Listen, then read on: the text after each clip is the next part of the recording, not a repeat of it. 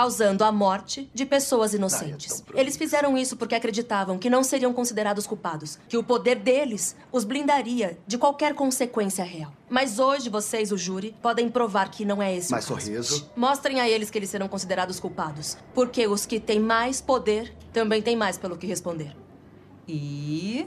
Você vence o caso. E você não foi nem um pouco útil. Nada. Eu acho que vai causar mais efeito se vier de mim e temos muito tempo pra alterar as coisas e deixar que eu faça o encerramento. Ai, meu Dennis, você não tá ciente, mas eu vou te matar e a Jen não vai me processar. Então eu vou sair Só livre. porque é um conflito de interesses, não porque eu tolere assassinato. Tchau, Denis. Vai ouvir uma para legal em vez de outro advogado? É, ok, isso não é nada profissional. Isso foi tão bom. Foi tão bom! Sério? O jeito que você usou o peso do dever cívico no seu encerramento, eu quase chorei numas partes. Agora é só fechar com o olhar selvagem da Jen Walters. O quê? Eu acho que eu não tenho olhar selvagem.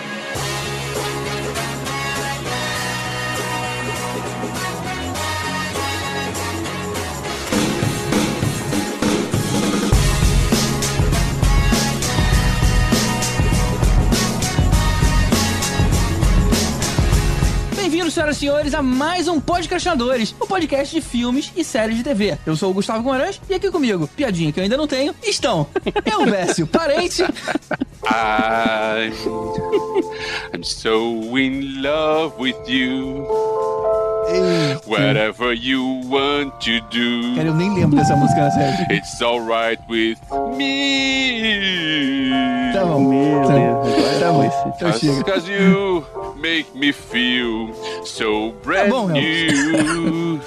Tá bom, né? Vécio, ah, a gente vai falar de mulher Hulk hoje, não é, want to spend my life with you. não é Handmaid's Tale hoje, não. Oh baby, ah, Chega, Elvis. Porra. let's stay E together. pior que a gente não consegue ouvir o teclado, só ouve ele cantando mais Eu tava entre essa que é do All Green, ou então Ah, tá o brincando. azul com amarelo, da verde. Não, Aí você tá pensei, brincando que o Green é link é melhor. esse, cara. Ah, Elvis. All Green. Pelo amor de Deus. O nome do cantor é All Green, a gente vai falar de Hulk, então All Green, All Green, ué, Não, tudo a agora ver. o Tibério vai fazer uma piada com comida de ervilha. Não, não, não, não o suficiente. Então vamos lá. Tibério Velasquez. Eu fiquei muito confuso com essa série, porque o nome da série é hook. She-Hulk, Attorney at Law, e o Jude Law não aparece hora nenhuma.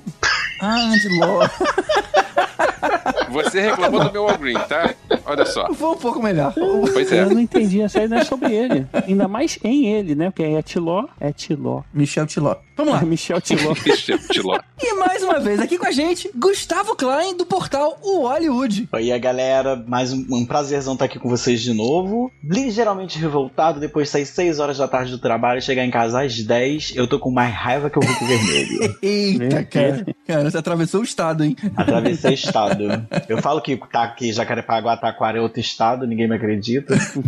É isso aí. Hoje a gente vai analisar a nova série da Marvel de mais um dos heróis da série B, Mulher Hulk, Defensora de Heróis. Uma série que é muito mais comédia que ação e traz um clima muito mais descontraído do que a gente vinha vendo até agora no MCU. Mas dois avisos. Um é o já tradicional aviso de spoilers, né? Que aqui vai estar cheio. E outro é que a gente ainda não viu o episódio final. A gente tá gravando aqui antes dele ter sido exibido, mas esse episódio que você tá ouvindo já inclui o último, não se preocupa. É que a gente nesse momento ainda não viu. Esse vai ser mais uma daquelas gravações que a gente fala um monte de coisas sem terminar de ver, e aí depois a gente pensa, a gente volta pra terminar e pensa, é, falamos besteira.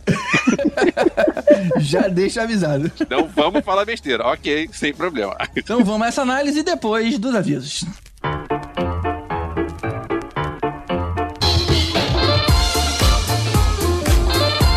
Galera, os avisos de hoje serão rapidinhos, porque a gente falou bastante sobre Mulher Hulk, a gente estava bem empolgado, a série é muito divertida. Então, estou falando aqui para avisar que dia 21 de outubro é dia do meu aniversário. Sexta-feira agora, o Caruso vai estar no arroba seu comédia com Alan Ribeiro. E sábado no Bora Rir, no Recreio. E domingo no Rio Retro Comedy Club. E os ouvintes dos podcastadores que forem lá vão ganhar um abraço. Olha aí, que vantagem enorme. é sim, Caruso é muito gente boa, abraçar ele, é bem fofinho. Você vai ver só. E o Elvésio vai estar também dia 21 21, e ninguém vai estar no meu aniversário, provavelmente, porque vai estar todo mundo fazendo alguma coisa.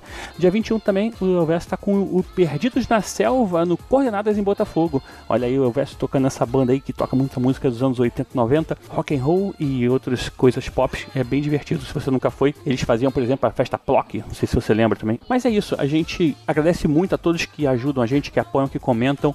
E você também, se quiser apoiar a gente, vai lá no apoia-se barra podcastinadores, apoia.se barra podcastinadores. Qualquer ajuda que você fizer um real, se todo mundo que ouvisse a gente apoiasse com um real, a gente estava podendo aí produzir conteúdos semanais e outras coisas novas.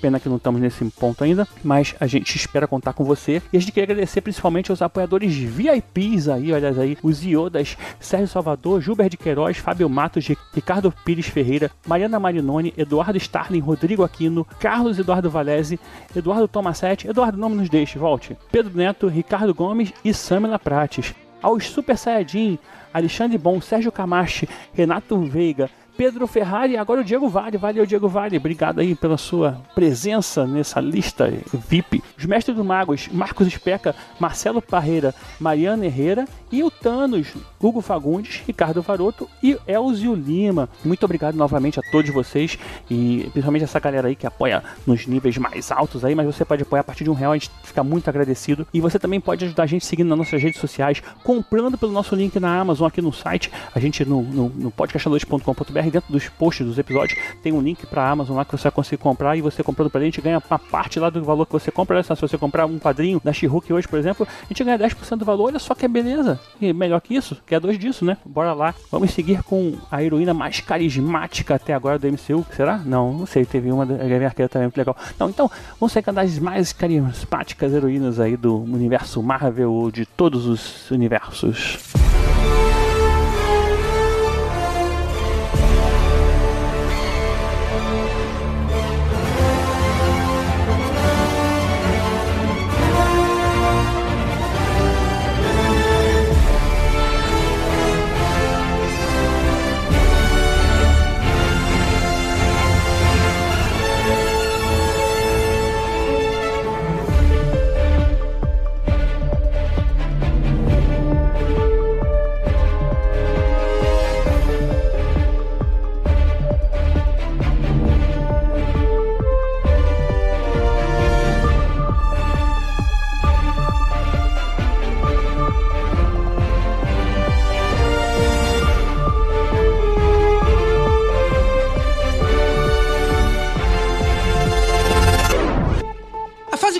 MCU foi recheada de séries. She-Hulk é a oitava delas. Então, relembrando, a gente teve antes Miss Marvel, tivemos What If, tivemos Cavaleiro da Lua, Loki, Gavião Arqueiro, Falcão e o Soldado Invernal e WandaVision. Só que dessa vez a gente tem uma série diferente, muito mais leve, muito mais humorada e com episódios curtinhos e com CGI muito ruim. Tosco.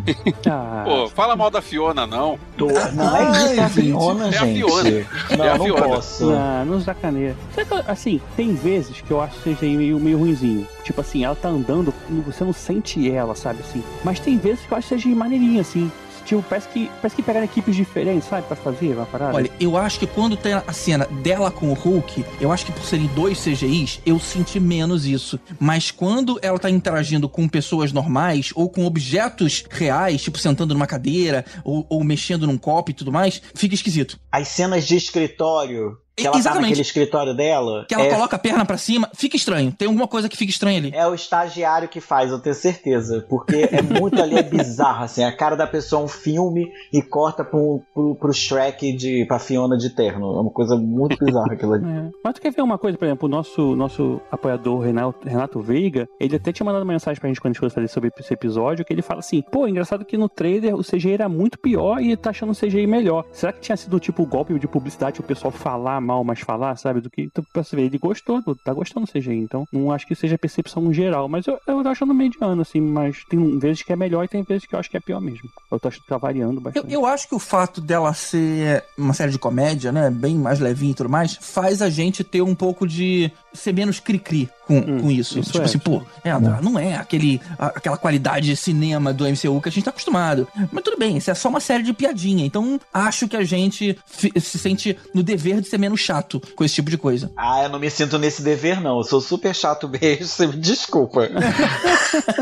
Eu também discordo de você, G, porque pensa só, o MCU tem um, um padrão de qualidade. E sabe, eu vejo coisa com CGI tosco, sem problema, eu vejo muito filme ruim. Mas peraí, isso não, não faz parte de MCU. Você botar um CGI tosco, meio que queima filme. E é Disney, né, gente? Tá lá no Disney Plus, é uma série da, da empresa Disney. Tem dinheiro pra, pra fazer. Olha que eu vi o Pinóquio novo da Disney e o, o CGI do Pinóquio é tão tosco quanto a Fiona. Mas acho que assim, eu prefiro ver a She-Hulk com CGI um pouquinho pior do que não ter uma She-Hulk porque o custo não consiga, não consegue, sabe? Ah, sim. Porque Aliás, isso também, isso né? aí, aproveitando o gancho do que o Tibério falou, a gente comentou há pouco tempo atrás, num outro episódio, sobre esse formato de super-herói estar saturado. Eu acho legal quando a gente vê uma série diferente, que é uma sitcom, que é uma bobagem divertida e que ela quebra a quarta parede, conversa com o público, tipo, ah, ho- hoje vai ser aquele episódio de encher linguiça. E eu acho bacana você ter isso, e porque estamos experimentando novas fórmulas, em vez de ficar só naquele negócio de a fórmula do super-herói e tal, tudo. Não, vamos experimentar novas fórmulas. Vamos botar agora uma, uma sitcom de uma, de uma advogada Hulk. Acho, acho bacana Eu isso. concordo com isso, mas, mas eu tenho um, um adendo que eu farei mais para o final de, do episódio, Vossa Excelência. tá certo.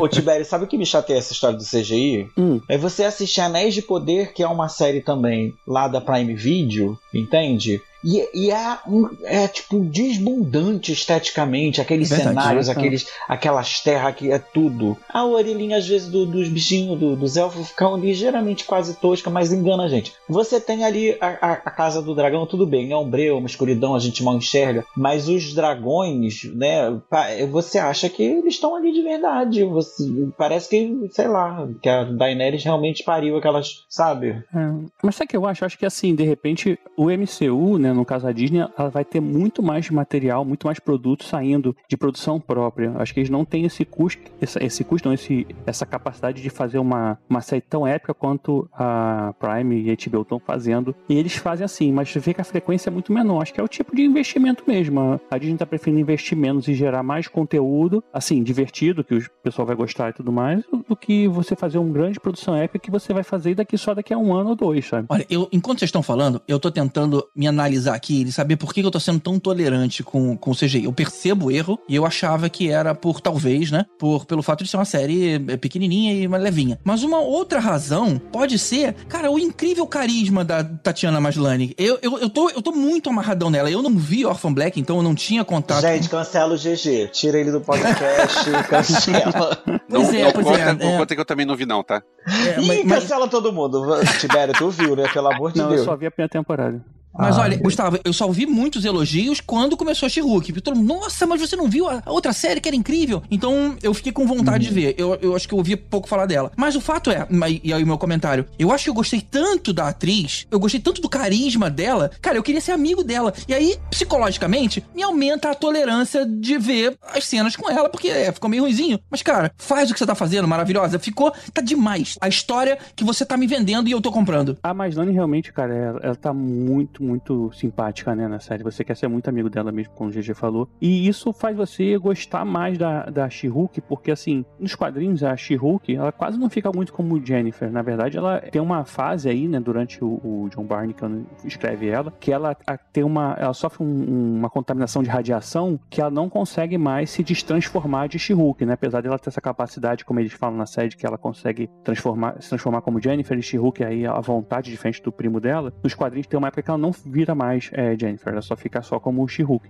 E é tão legal ver a, a Maslany como Jennifer também. Ainda bem que não fizeram isso ainda na série, pelo menos ainda, né? Talvez, não sei, pro futuro aí, pra um filme, sei lá, um- pro final, pra um último episódio. A gente não sabe ainda, vamos descobrir. Não, acho, acho que não vão fazer, não, cara. Até porque se for levar esse efeito pra filme, aí vai irritar mais. É, mas acho que no filme eles tratariam melhor. Acho que a questão mesmo é custo, né? Quando você usa ela mais como Jennifer, é mais barato, né? Só que se você coloca ela num- numa produção com investimento melhor, aí é difícil voltar pra aquilo, né? As pessoas vão comparar muito. Pô, peraí. Era. Já tinham consertado. Por que, que voltou a ficar ruim? Mas com certeza, doido. Acho que não, ela não vai aparecer em nenhum filme. Com certeza vai. É, eu tenho um amigo que inclusive falou isso, que tá doido pra ela, pra ela aparecer num filme pra ver ela com CGI decente. Lembra do Yoda quando fizeram ele melhorando, tentando fazer mais real e o pessoal reclamou porque gostava do Muppet lá do episódio 5? É, também pra- tem essa porque questão. aquele lá foi ruim, também- né? Foi tosco. Aquele Yoda CGI tosco. Pô, mas era mais parecido com a realidade. As orelhas tinham movimentos mais reais, eles se basearam. Realidade, ele é um.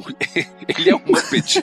A realidade dele é um Muppet. Sim, mas exatamente, as pessoas queriam Muppet, né? A voz dele é a voz da, da Miss Pig, já reparou isso? Aí eles modificaram depois pro episódio 2 e depois refizeram o episódio 1, colocando ele mais parecido com o boneco, porque as pessoas sentiam falta de ver ele se movimentar como um boneco e não como um ser real, né? Então, sei lá, vai que a she também acontece isso das pessoas. Eles tentarem até manter essa qualidade de CGI, ou pelo melhorar um pouco, mas não tanto pra poder você não achar que é outra pessoa completamente diferente. Mas eu, eu gostei também da, da, da atriz, cara, é muito boa. Cara, eu sou muito, muito suspeito, porque assim, quando você assiste Orphan Black, que ela faz 397 personagens, e ela prova que ela é uma das maiores atrizes de todos os tempos, e ela é engraçada, e ela é dramática, e ela é tudo ao mesmo tempo agora já, é assim, eu sou muito fã dela, muito putinha de Tatiana Maslany, assim, então...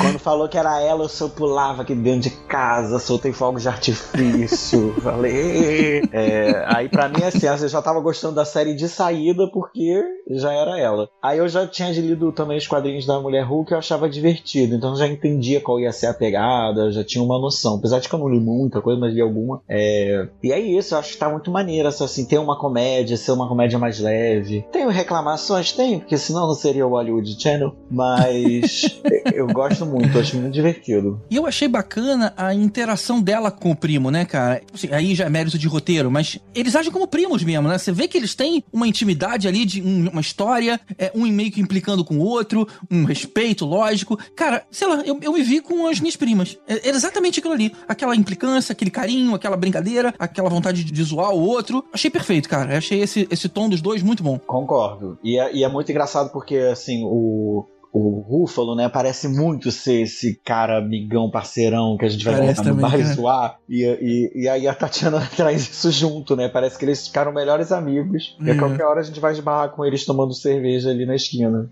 É, eu acho que todo mundo que apareceu depois meio que se divertiu, né? A gente vai falar sobre isso nos próximos episódios. E só antes de, de seguir, só queria falar que você falou, né, que essa série é diferente, uma pegada diferente. Na verdade, ela é a primeira série de comédia do MCU, né? As outras séries elas não eram séries de comédia, elas podiam ter uma coisa engraçada, mas eram séries é, de outros temas, av- aventura, sei lá, e terror, mas não tinham comédia. A comédia, ela veio agora essa que é completamente comédia. Ela tem essa situação de sitcom, de que cada episódio é, ele é praticamente solto, apesar de ter uma relação entre eles, mas você não. Tipo, hoje mesmo assisti o episódio e minha esposa assistiu comigo de hoje e ela viu tranquilo, não precisou. Ela fez duas perguntas: se ela se transformou, como é que ela se transformou em Hulk e outra coisa que eu não lembro agora. E o resto assistiu e riu e, e tranquilo. Então, assim, eu acho que isso, isso tudo é uma nova forma que eles estão usando pra fazer aí. E pode funcionar com outros personagens também que tem uma pegada mais cômica, né? Então. Mas eu entendi então que ela não tinha visto o outro. É, Quando o WandaVision estreou, a gente achou que ia ser sitcom, mas não, não era, só o início. Depois que a gente descobriu que tinha um grande plano por trás. É. Não, só você que achou que ia sitcom, cara.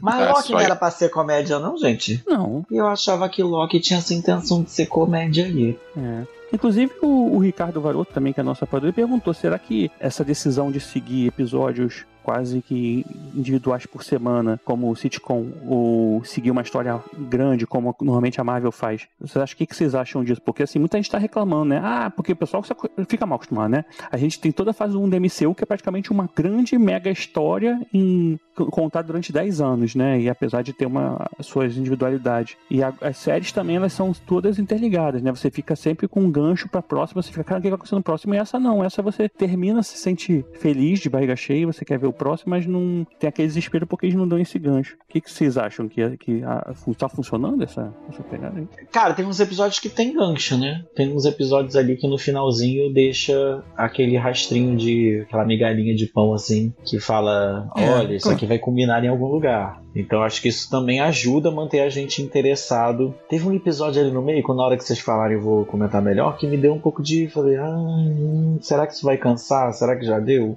Mas depois no seguinte, eles ligam, foram espertos, aí pra mim foi melhor. É, eu acho que eu sei o que você vai falar. É, mas sim, eu percebi um pouquinho isso. Mas, de qualquer forma, cara, eu achei o roteiro bom. O roteiro bom porque ele não é pretencioso, né? A É. gente, a ideia é ver como é que é o dia a dia de um super, uma super-heroína que não age como uma super-heroína, né? Ela quer viver a vida dela. Ela não escolheu aquilo ali. Ela falou pro, pro Bruce: Eu não quero ser uma super-heroína, eu quero ser uma advogada. E aí, ok, como é que a vida dela agora se, se vê, ainda mais porque ela não tem identidade secreta, né? Eu achei legal. Tem esse lance que as pessoas também parecem que às vezes quando não gostam é porque não entenderam que desde o começo ela diz que ela não quer ser uma super-heroína. Então não dá pra gente esperar uma série de super-herói de uma pessoa que não quer ser super-heroína, né? É Teria isso aí, eu achei que fez todo sentido. E acaba sendo, né? Sem querer querendo. E aí eu puxo o foco pro outro extremo. Se eu gostei tanto da Tatiana Maslany, eu odiei a Jamela Jamil, que seria a... Como é que é o nome dela? Da, da, da Titânia. vilã? Titânia. Titânia, cara. Eu achei tão, pelo seu ah, você discorda de mim, mas eu, eu achei tão caricato, cara, tão ruim.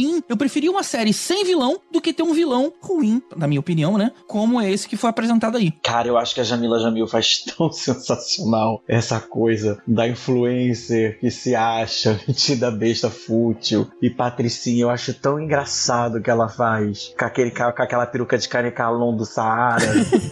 Mas, cara, que motivação escrota, né, cara? Porque uma pena que a Nádia não tá aqui. Eu até gostaria de, de trazer esse debate pra ela. Porque, num lado, a gente tem uma série que aborda temas femininos, é, sei lá, fala dos abusos, né? Tipo, assovio na rua, mansplaining, gente mandando ela se controlar, né? Chamando de emotiva. E- esses problemas que as mulheres passam. E aí, por outro lado, tem uma, uma vilã que a, a motivação dela é, é porque ela quer ter mais atenção que a outra. E é uma mulher mega fútil. Sei lá, isso me pareceu que empobreceu um pouco o todo. Mas ela é exatamente a vilã, né? Ela, ela é pra ser uma, uma, uma imagem não tão legal da, da coisa, né? Sim, aí você pega uma pessoa perigosa, uma pessoa, sei lá, com, como qualquer outro E vilão, não, né? ela, é, não é a vilã, ela é uma vilã, né? E ela, e ela não é tão vilã assim. Ela é que- a vilã da, da série, né? Vil- Não, é, não é não, cara. A vilã da série a gente vai descobrir ainda quem é, porque na verdade são as pessoas que querem difamar ela, que, que É. pô, outras coisas, né? Que dormiram com ela e é filmaram. isso, e isso tentaram- deve aparecer no último episódio que a gente não viu, mas até então a Titânia era. Tentaram roubar o, o sangue dela ali, aquela hora, e depois aparece um, um extra no outro episódio. Essa, esse grupo é vilão. Existe alguma coisa lá no fundo que a gente não sabe exatamente o que, que é. Ela não é vilã, ela é só um é que as incômodo. migalhinhas de pão ali que eu falei, que tem uns episódios que vão deixando uns ganchinhos, É. dizendo que tem o algo ouvinte maior vai estar vai tá rindo, ha, ha, ha, mas afinal todo mundo já sabe porque isso foi explicado no último episódio. Mas a gente ainda não sabe. É. É.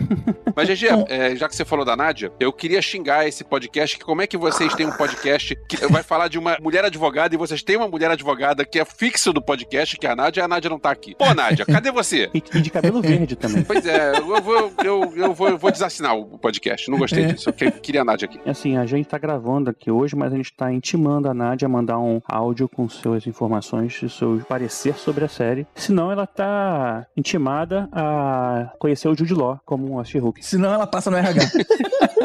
Tem uma piada aí que é justamente a oposição da Jennifer de ser uma mulher inteligente, formada, que tem essa confiança de que sabe que é crânio, que sabe e que e na verdade aí tem uma questão de, de uma autoestima, né, que ela de enquanto forma física dela nesse lugar que ela não tem tanto, que ela vai adquirir com a mulher Hulk, mas que ela tem todo esse lado de mulher empoderada pelas conquistas dela, pelo que ela construiu. E aí vem a outra, que também é uma realidade que as pessoas, que, né, que tá ainda mais em voga do que nunca, de, das influencers, e talvez seja uma crítica também, né? Assim, olha, a vilã é a influência, né? A vilã é a que é fútil, a que é vazia, a que é. A motivação não é a- talvez a, a mais. não sei que adjetivo usar. Me fiz claro?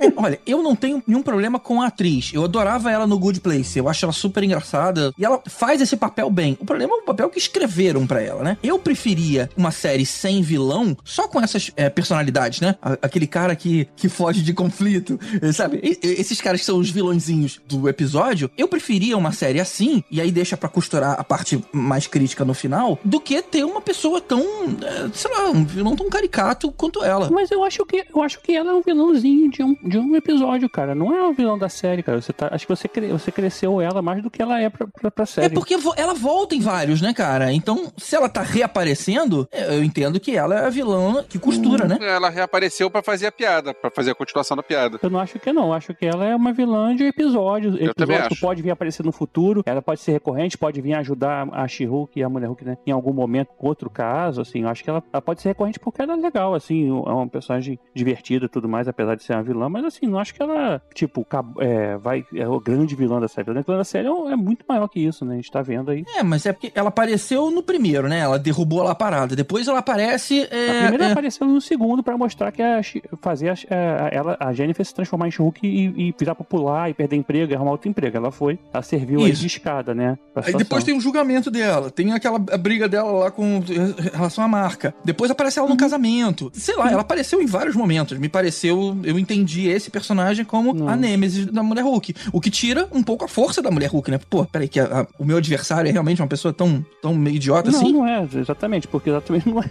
Eu acho que ela é uma das. Tanto que a She-Hulk não, não, nem se, não se cansa pra derrotar ela quando vai pro, pro pau mesmo na mão. É, não. É, mas é. acho que tem dois, duas coisas aqui, que é uma, talvez seja a Gênesis, né? Ela tá começando e a partir daqui é que ela efetivamente possa vir a se tornar uma vilã tão forte quanto para, né? Porque nos quadrinhos tem essa rivalidade. É, talvez o início seja para ser essa graça comédia, uma- um início leve. É, começou por, por conta de uma coisa vazia, mas daqui para frente eu lembrei da Chita da, da Mulher Maravilha, que também Uhum. era meio, né? Tipo, tô com inveja e Ah, tá. Uhum. Ah, é É, você tá falando é do, do. Mulher Maravilha 1984, né? Eu acho que o GG tem alguma razão, mas, mas que eu achei melhor, por exemplo. Não, o GG não tem razão, não, cara. Não começa. Não, tem sim, tem sim.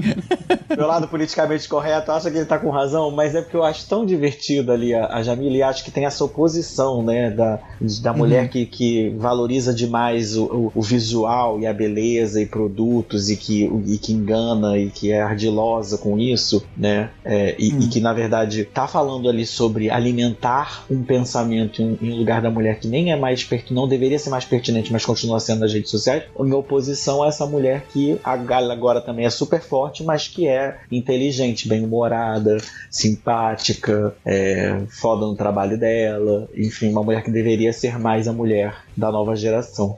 Eu acho que os. Gustavos estão se ajudando, hein? É. Velho, vamos montar o time dos nomes esquisitos e Eu vamos. queria voltar agora pra gente falar de uma coisa muito importante pro episódio da She-Hulk, que é bloco de quadrinhos. Olha aí. Mas pra quê? Ai, pô, A gente tava tão a gente bem. Tava tão bem. Não, mas é rápido, eu- eu prometo que é rápido. Uma curiosidade interessante, a She-Hulk, ela foi o- a última personagem que foi criada pelo Stan Lee, né, antes, antes do, da- do retorno dele na década de 90 pra Marvel. E ela foi criada pelo fato de que a Marvel queria ter os direitos de uma mulher poderosa, porque a série do Hulk, ela tá fazendo muito sucesso nos anos 80, né? Ela, no final dos anos 70, anos 80 tá fazendo muito sucesso a, a série do Hulk lá que a gente... Que a gente Uhum, do o Lou Ferrigno. do Hulk de, de sandália. E ao mesmo tempo, a série da Mulher Biônica também fazia sucesso. Então eles ficaram com medo de da produtora de televisão, né, que passava a elas, ter essa ideia de juntar os dois e criar uma mulher Hulk. Então eles chegaram pro Stan, pro Stan Lee e falaram, cara, e pro Joe Buscema na época, falaram assim, vocês precisam criar uma mulher Hulk. Antes que alguém crie, porque se alguém pensar nisso, a gente quer ter os direitos dela e poder cobrar por isso. Porque, né, eles não tinham mais o direito do, pra televisão do Hulk, que tinham vendido, e aí eles criaram a Selvagem Mulher Hulk, né, The Savage She-Hulk, nos anos 80, 1980, que era, a partir do nada, né, e criaram lá todo o histórico dela, tudo mais. E aí foi engraçado essa curiosidade pra ela, ela existe da década de 80, só que quando ela foi criada, ela não fez tanto sucesso quanto as pessoas esperavam, né? Ela, ela tinha um sucesso tal, mas ela não era uma personagem tão famosa. E aí, é, um pouco mais tarde, o John Byrne, que desenhava os Vingadores, lá em 83, se tornou é, responsável pelo quadrinho dela, tanto é, desenhando quanto escrevendo. E ele deu essa pegada de comédia nela, de fazer essa quebra da quarta parede, começou a fazer essa pegada assim, e cara, isso foi. Pô, o pessoal explodiu cabeça, isso que fez ela se tornar tão famosa, assim, de é, ser tão independente, e as pessoas não se preocupavam muito. Ela, ela, na verdade, antes disso, ela fez parte do Quarteto Fantástico e tal, mas essa fase do John Byrne, que inclusive tá na Panini aí, saiu agora recentemente no Brasil, como um super encarnado naquele ônibus, né? Que, ônibus, que são aqueles livros de 800 páginas, né, e tal, e não sei o que, que saiu toda a fase dela, da sensacional She-Hulk, que durou 60 edições em 89, repetindo o título que ela, do quadrinho de 85, e aí ela durou aí de 89 até, não lembro agora os anos, mas 90 e alguma coisa só. Mas assim, vale a pena o pessoal que quiser conhecer assim, se não quiser ler tudo dela, pegar essa fase aí do John Barney, que tem muito mais a ver com o que a gente tá vendo na TV agora, apesar de as referências saindo de vários lugares, mas é, fica só a dica aí e essa curiosidade. Vamos passar pros episódios, porque a gente já tá tentado a ficar entrando na história. Então vamos passar pra eles de uma vez.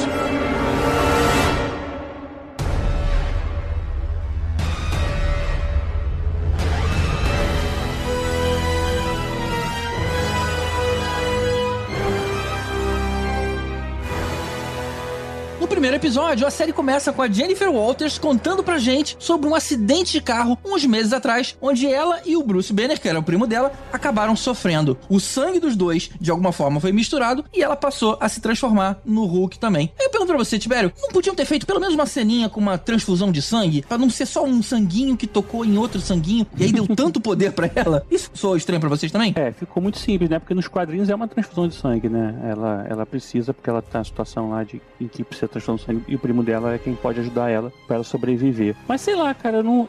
É uma curiosidade também sobre essa Não série. incomodou. Você sabia que esse episódio, essa parte toda, ia ser pro final, ia ser o último episódio, o oitavo? Eles iam começar ela já como She-Hulk e no final ela ia contar como que ela se transformou na She-Hulk. E aí, como o primeiro episódio, o piloto, na verdade, eles acharam que ficou muito simples, muito qualquer coisa, não iam pegar as pessoas, eles resolveram mudar a ordem e contar a história dela primeiro para as pessoas se identificar e aí sim contar a história dela. É, eu acho que ficou melhor assim mesmo. Todo mundo ia querer saber. Eu gostei de como ficou. Eu gostei É. desse negócio. Inclusive, eu, eu vi por aí críticas, o pessoal criticando, ah, porque o Hulk, ele não, é, ele não tem controle, e como é que ela pode ter controle? Ué, gente, é, ele explica isso. Nu- nenhuma outra pessoa foi contaminada desse jeito, então não se sabe como é que o troço vai reagir com outras pessoas. Você não tem uma taxa de amostragem grande o suficiente a ponto de você ter uma regra fixa. Então eu achei que valeu. Pra mim, convenceu. Uhum. E ele fala também que eles têm no DNA deles uma coisa qualquer que lida melhor com a radiação gama que outra pessoa que também recebesse esse sangue não ia, enfim, virar Hulk que nem eles, ia acontecer qualquer outra coisa. Hum, provavelmente uma pessoa em um milhão conseguia sobreviver a- ao É, contato com o sangue o- do Hulk, né? Ela, como tem um DNA próximo, ou É, o, o que talvez eu, o- eu realmente encrenquei na quantidade. É, se fosse, caramba, você tava totalmente encharcada de sangue ali, o que não ia acontecer porque é Disney, né? Uhum. É, justifica, mas pô, pera aí, foi um golinho de nada ali de, de É, sangue. se você pensar que assim, a pele do Hulk ela é praticamente in- in- é, mor- é, né, não conseguiria furar. Você, até no próprio filme do Hulk, quando eles tentam enfiar uma agulha nele, ele, a pele dele se transforma e eles não conseguem furar. Então tem umas coisas assim que pra ele sangrar seria uma coisa meio assim. Foi uma forçação aí pra poder explicar rápido isso, né? Eles não queriam perder tempo. Mas ele não tava de. Tava de ele não Banner. tava de, de Bruce Banner, então. Tava. Na verdade, ele, ele tá usando agora, o Bruce Banner tá usando uma, uma pulseira, né? Que ele explica, tipo um relógio, que não deixa ele se transformar em Hulk quando ele perde controle. Então, é o que ele faz ele aparecer, por exemplo, em, Shang- em Shang-Chi como Banner, né? Teve. Não lembro do lado da. Que ele aparece do lado da Capitã Marvel, né? Naquela cena. E Uhum. aí, assim, então a gente tá levando isso aí, que ele sangrou desse jeito. Mas é, tudo bem, essa é beleza, né? cara? Vou ficar, E eu- não vou ficar questionando ciência no mundo dos super-heróis, que vai ficar enrolado isso. Outra coisa que eu queria te perguntar, cara, é o que causou o acidente foi uma nave espacial. Isso não, Uhum. não voltou mais. Que diabo de nave espacial era aquela, cara? Isso não voltou mais, isso é verdade. Voltou sim. Essa nave, na verdade, é uma nave de sacar. É uma Eu nave dupla. Sabe onde o, o Hulk vai durante aquela, a- o filme dele, do Thor Ragnarok? Então, eu falei filme do Hulk, porque é filme do Hulk, né? Não é filme do Thor. então ele vai lá, é esse planeta, né? Onde tem a guerra. É de lá essa nave. Então é como se estivessem atrás dele, sabe? Isso, e tem Por um outro motivo. episódio depois mais pra frente que ele liga pra ela de dentro da nave. É, e tá voando, né? ah, é verdade, é verdade. Então volta, é porque a gente não sabe onde é que isso vai dar e no, M- no, no CMMCU, mas, mas volta. Nos quadrinhos, o Hulk ele vai, aí tem um filho, né, desse planeta, que é o Scar e tal. tal, né? Então, assim, de repente eles, sei lá, estão pensando em voltar alguma coisa aí com o planeta Hulk aí, né? Sei lá, vai saber. É. Agora eu, li uma, eu vi uma coisa que eu achei bacana, que foi uma pessoa defendendo essa, essa origem nova, né? Porque falou assim, cara, pensa aqui com a gente, depois de toda a trajetória do Bruce Banner nesse, no, no MCU, ele pensar em fazer uma doação de sangue pra salvar a prima, sendo que ele sabe, É, já, porque no MCU já teve irem atrás do sangue dele, o sangue dele gerar não sei o que. Eu não sei se foi o abominável que surge a partir do sangue dele, alguma coisa assim. Então, nessa linha temporal do MCU, não fazia sentido ele doar sangue pra ela. Então tinha que ser meio que acidental mesmo. É, é verdade, porque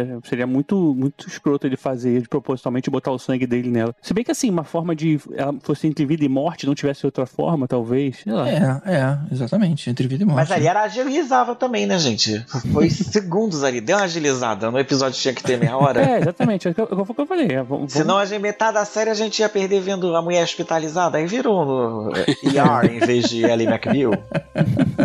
Vamos seguir, né? Então, pegando esse gancho, logo a sequência é a cena de treinamento, né? Ele treinando ela pra controlar os poderes e ela fazendo isso facilmente. Achei interessante. E ele bolado com isso. Trazendo isso pra realidade, as, as mulheres desenvolvem mais rápido que os homens, né, cara? Eu vejo as meninas da, da escola do meu filho, parece que elas são mais velhas que o meu filho, porque as crianças, as mulheres, as meninas são muito mais inteligentes, sei lá, mais rápido, é engraçado isso, né, esse desenvolvimento. A de força nem é, né? Pelo menos eles não, eles não forçaram a barra nisso. Mas o que eu achei interessante foi ele se surpreender, ele agir como se ela fosse perder o controle ali, né? Como se ela fosse um Hulk. E aí ele percebeu que, não, peraí, ela era uma pessoa normal. Aí, tipo, pô, eu não faço isso. Achei maneiro esse cenáriozinho. É. Tem umas lembranças do MCU, ele fala que a Natasha, por um tempo, canta a música de dormir pra ele, né? Tem umas, umas brincadeirinhas, umas piadinhas assim que você vai perdendo, né? É, é verdade. Que ela não precisa nada disso. Mas eu achei maneiro mesmo foi ela respondendo, mas eu tô sempre controlando a minha raiva.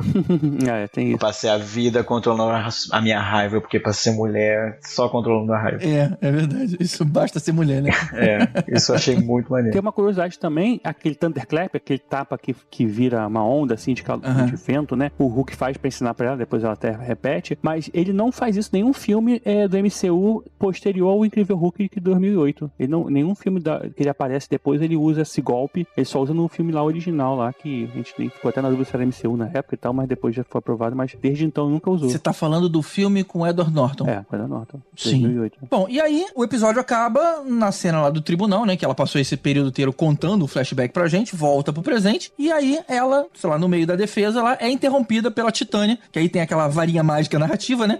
Destruiu a parede e forçou a Jennifer a se transformar. Ela acaba derrotando a Titânia e volta ao normal pra fazer o argumento final da defesa. Esse retorno foi perfeito, né? Agora, t- tipo, deixa eu limpar, limpar a poeirinha aqui do ombro, deixa eu continuar trabalhando. Tem rasgada a roupa, né? Muito engraçado. É, a roupa dela é um troço que podia ser um pouco mais bem cuidado, porque ela vira Hulk, desvira Hulk, vira Hulk, desvira Hulk, é a mesma roupa. E, cara, peraí, você Caramba, devia estar com uma mas- roupa mais larga quando você é Jane, e sei Quando lá. ela fica a Jennifer, a roupa dela fica gigante nela, cara. É. É, é, isso, ela doido? já veste eu- mais, mais Não, larga. não, fica não, fica não. Ela usa roupas que são ok. Não, velho, é gigante. Tanto que, Elvis, ela é obrigada a trabalhar de mulher Hulk. Então ela não fica como, como Jennifer Walters no, no trabalho. Ela já, ela já sai vestindo uma roupa maior. Quando ela tem que ficar pequenininha, aí você vê o quão grande é a roupa É, dela. talvez né? esse episódio não tenha ficado tão claro, cara, mas tem um que, assim, o do casamento é, é- é um saco de batata É que uma vira. agonia aquela roupa do casamento dela. É, parece que ela vai tropeçar com a cara no chão de tão maior que a roupa é aquela.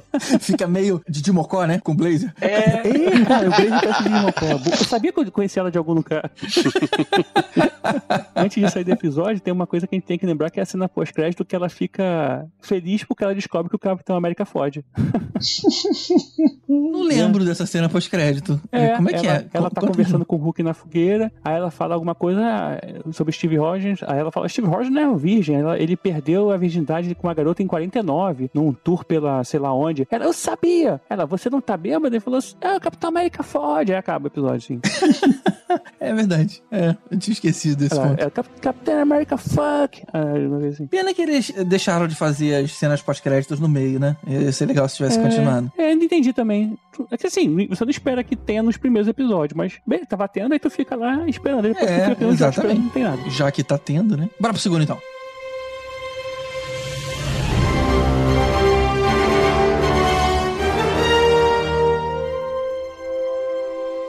Episódio 2 é o episódio do trabalho novo. Ela fica famosa depois de derrotar a Titânia e ganha o apelido de She-Hulk. Só que ela perde o caso que ela estava trabalhando porque a defesa argumentou que a briga dela com a Titânia acabou influenciando o Júri, que se sentiu ali agradecido, né? Por ela ter salvo todo mundo. E aí, por isso, ela perde também o emprego dela. Ninguém quer se associar ao- aos casos que ela pega, porque todo mundo vai acabar contestando de novo. Mas acontece que um escritório que estava interessado justamente na She-Hulk oferece um trabalho pra ela, mas exige que ela nunca fique como Jennifer Walters. Ela é obrigada a ficar como She-Hulk o tempo todo. E ela vai liderar a nova divisão de direito super-humano da empresa. Eu achei bem maneiro esse episódio. É, eu gostei também, achei muito maneiro. Agora eu amo o GG falando de Hulk, porque é muito melhor do que mulher Hulk, né, gente?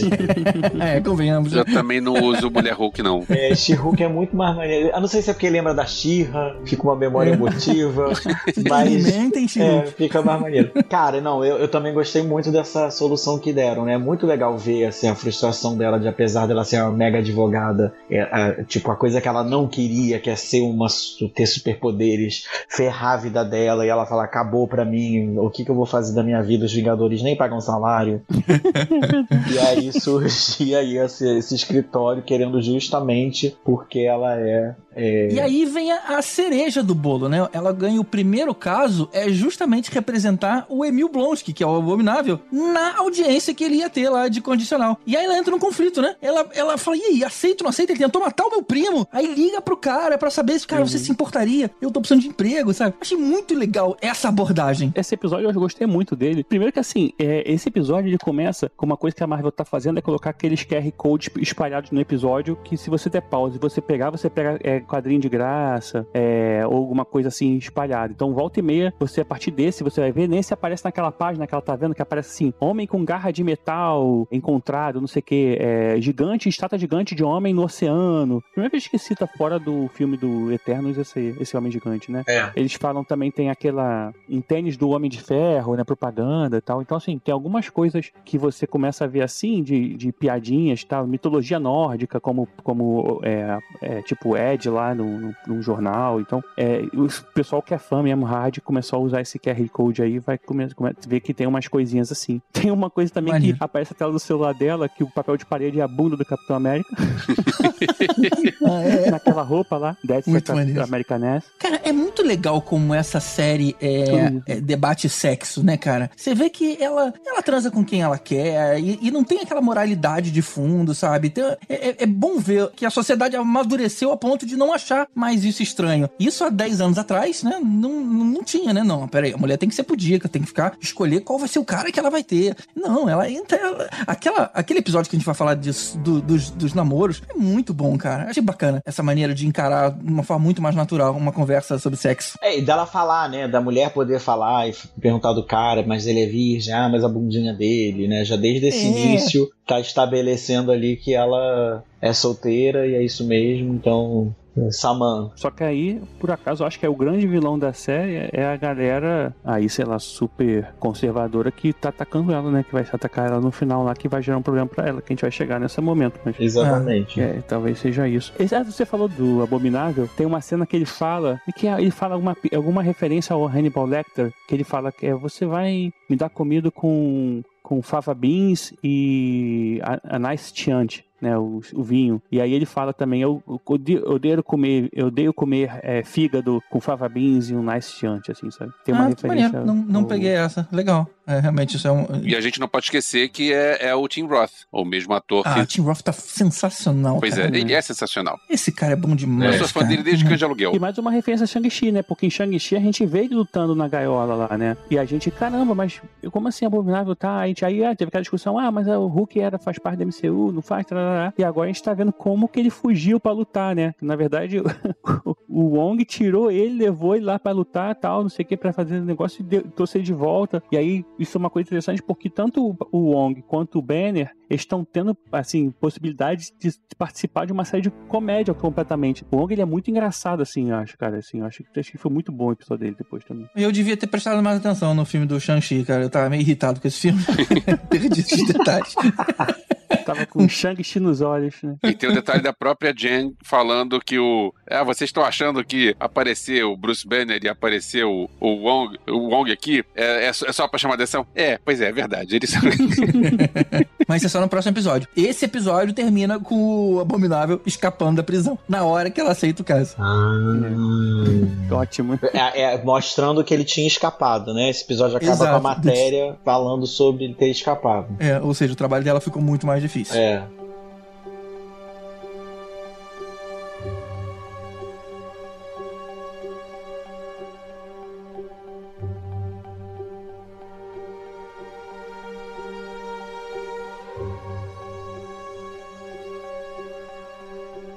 episódio 3 é um episódio sobre casos de tribunal. O Emil conta pra Jennifer que ele não fugiu. Ele foi removido lá da cela pelo Wong e que ele voltou pra prisão voluntariamente depois. Aí o Wong acaba testemunhando né, a favor lá do, do Abominável, na audiência que, que eles têm que participar, e prova que ele consegue sim permanecer no controle como Abominável. E aí acaba sendo libertado. É. Ô, gente, eu acho a série divertida.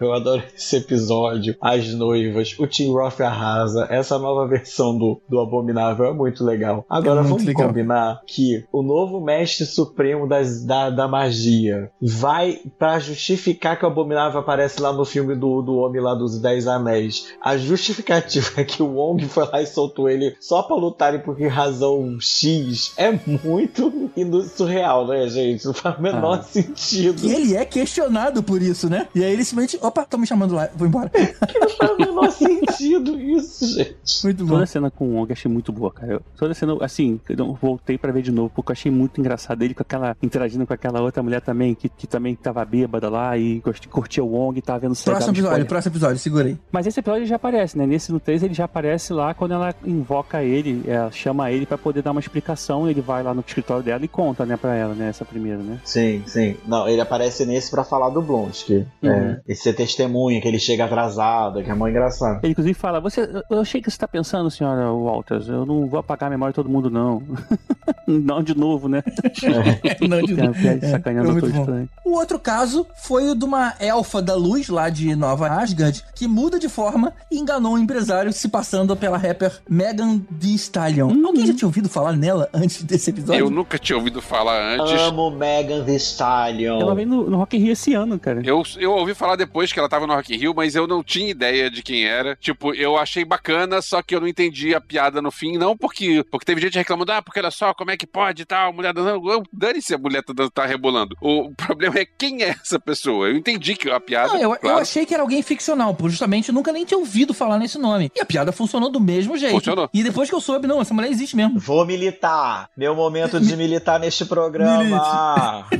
tá? Vocês não sabem. Jamila Jamil, que é uma atriz modelo internacional inglesa, já desfilou para várias marcas. Fazia um seriado, é Community que ela faz? Qual seriado de comédia que ela faz? Tibério, me ajuda. Ela fazia The Good Place. The Good Place. Ah, é não, ótimo. não, tá, Jamila, tá, tá. A Jamila Jamil. E aí, Jamila virou tão poderosa, mas tão poderosa, que ela cria um programa na HBO, depois vocês vejam, no HBO Max, que chama Legendary, reality show que é uma disputa de ballroom, que são os bailes que surgem nos anos 80, mais ou menos, fica muito forte na comunidade nova-iorquina gay, dos gays underground mesmo. Tem muito, muitas pessoas trans, drag queens, enfim, que é um pouco no, no é, esses bailes, né, esses balls que eles chamam, são é, é o que a RuPaul também se inspira para fazer boa parte do programa dela, o RuPaul's Drag Race. E a Jamila é a produtora executiva desse programa e apresentadora. Junto dela apresenta a, os jurados são ela, o La Roach, que é um, um designer de moda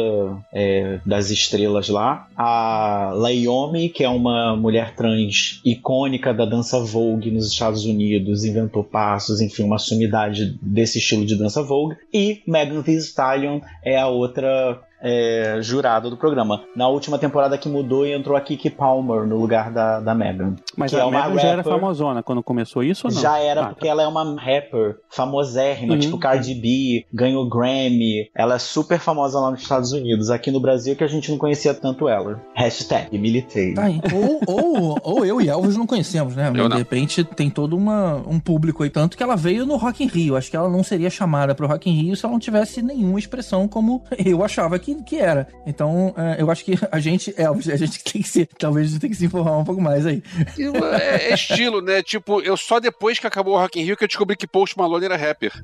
pra mim, Post Malone era uma banda. não, sério?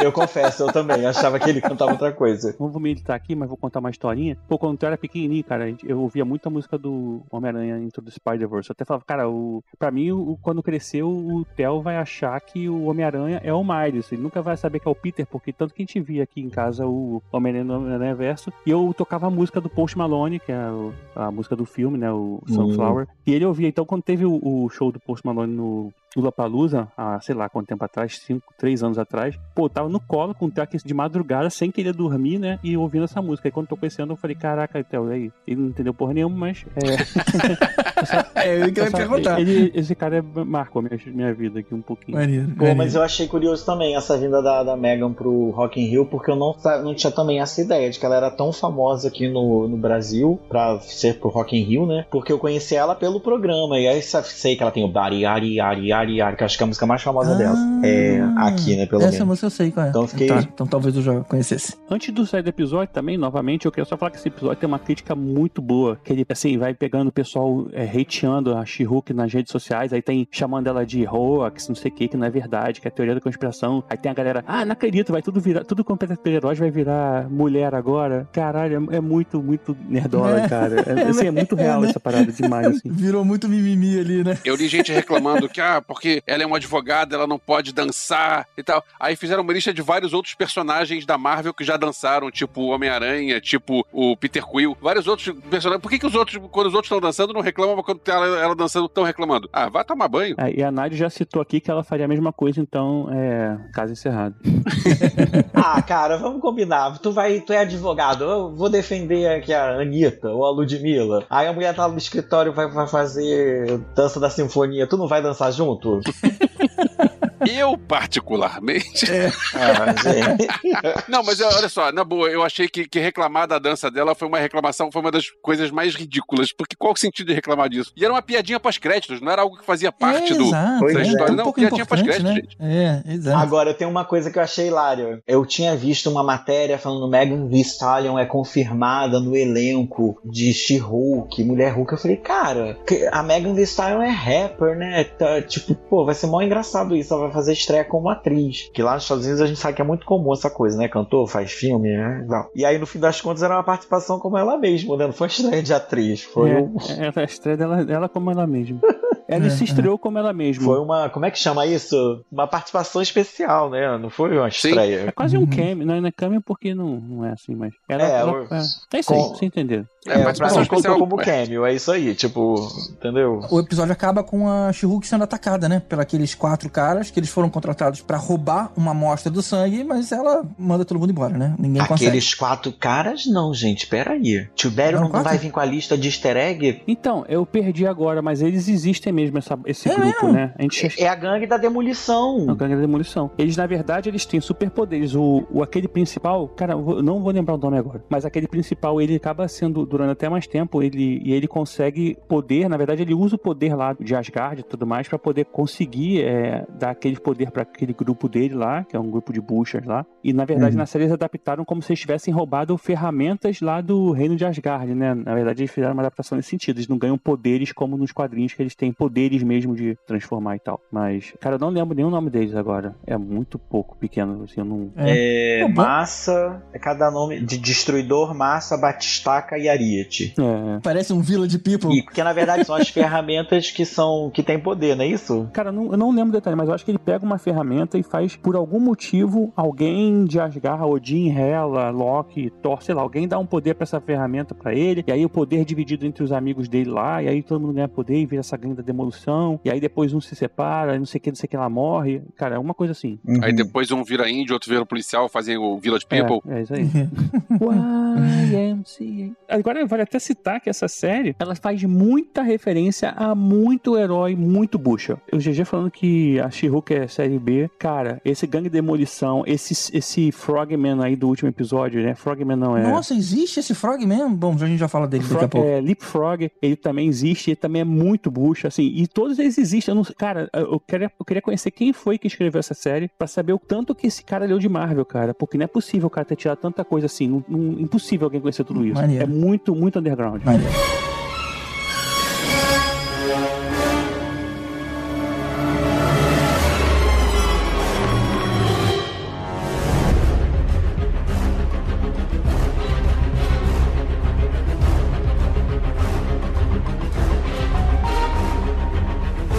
Episódio 4 é o episódio do Wong, né? Um mago expulso lá do Camartage por mau comportamento, chamado Donnie Blaze, ele acaba usando de forma irresponsável os poderes que ele aprendeu lá e acaba mandando uma pessoa pra outra dimensão. Lá, ela faz um acordo com o demônio, é transportada pra casa do Wong e ele acaba ficando indignado com a história, né? E aí pede pra Jennifer processar o Donnie pra que ele não possa mais abusar dessas artes místicas. Ah, muito bom, cara. Achei muito maneiro esse episódio. Eu ri pra caceta. Porque começa esse episódio o pessoal achando que Donnie Blaze tinha alguma, ver, alguma coisa a ver com Johnny Blaze, que é o motoqueiro fantasma, né? Eu me confundi, eu achei que eles. Eu falei, ué, mas peraí, era o nome que. não- esse nome não, existia? E aí Não. depois que eu lembrei que não era Donnie, mas eu, eu também me confundi. Cara, mas o relacionamento do Wong com a Madison, sei lá, alguma coisa assim. Cara, eu achei muito bom, cara. Ela, ela tá dando spoiler de sopranos pra ele. Ele, eu não vi o episódio, não sei o que. é." Cara, esse é o episódio que eu impliquei, Brasil. É.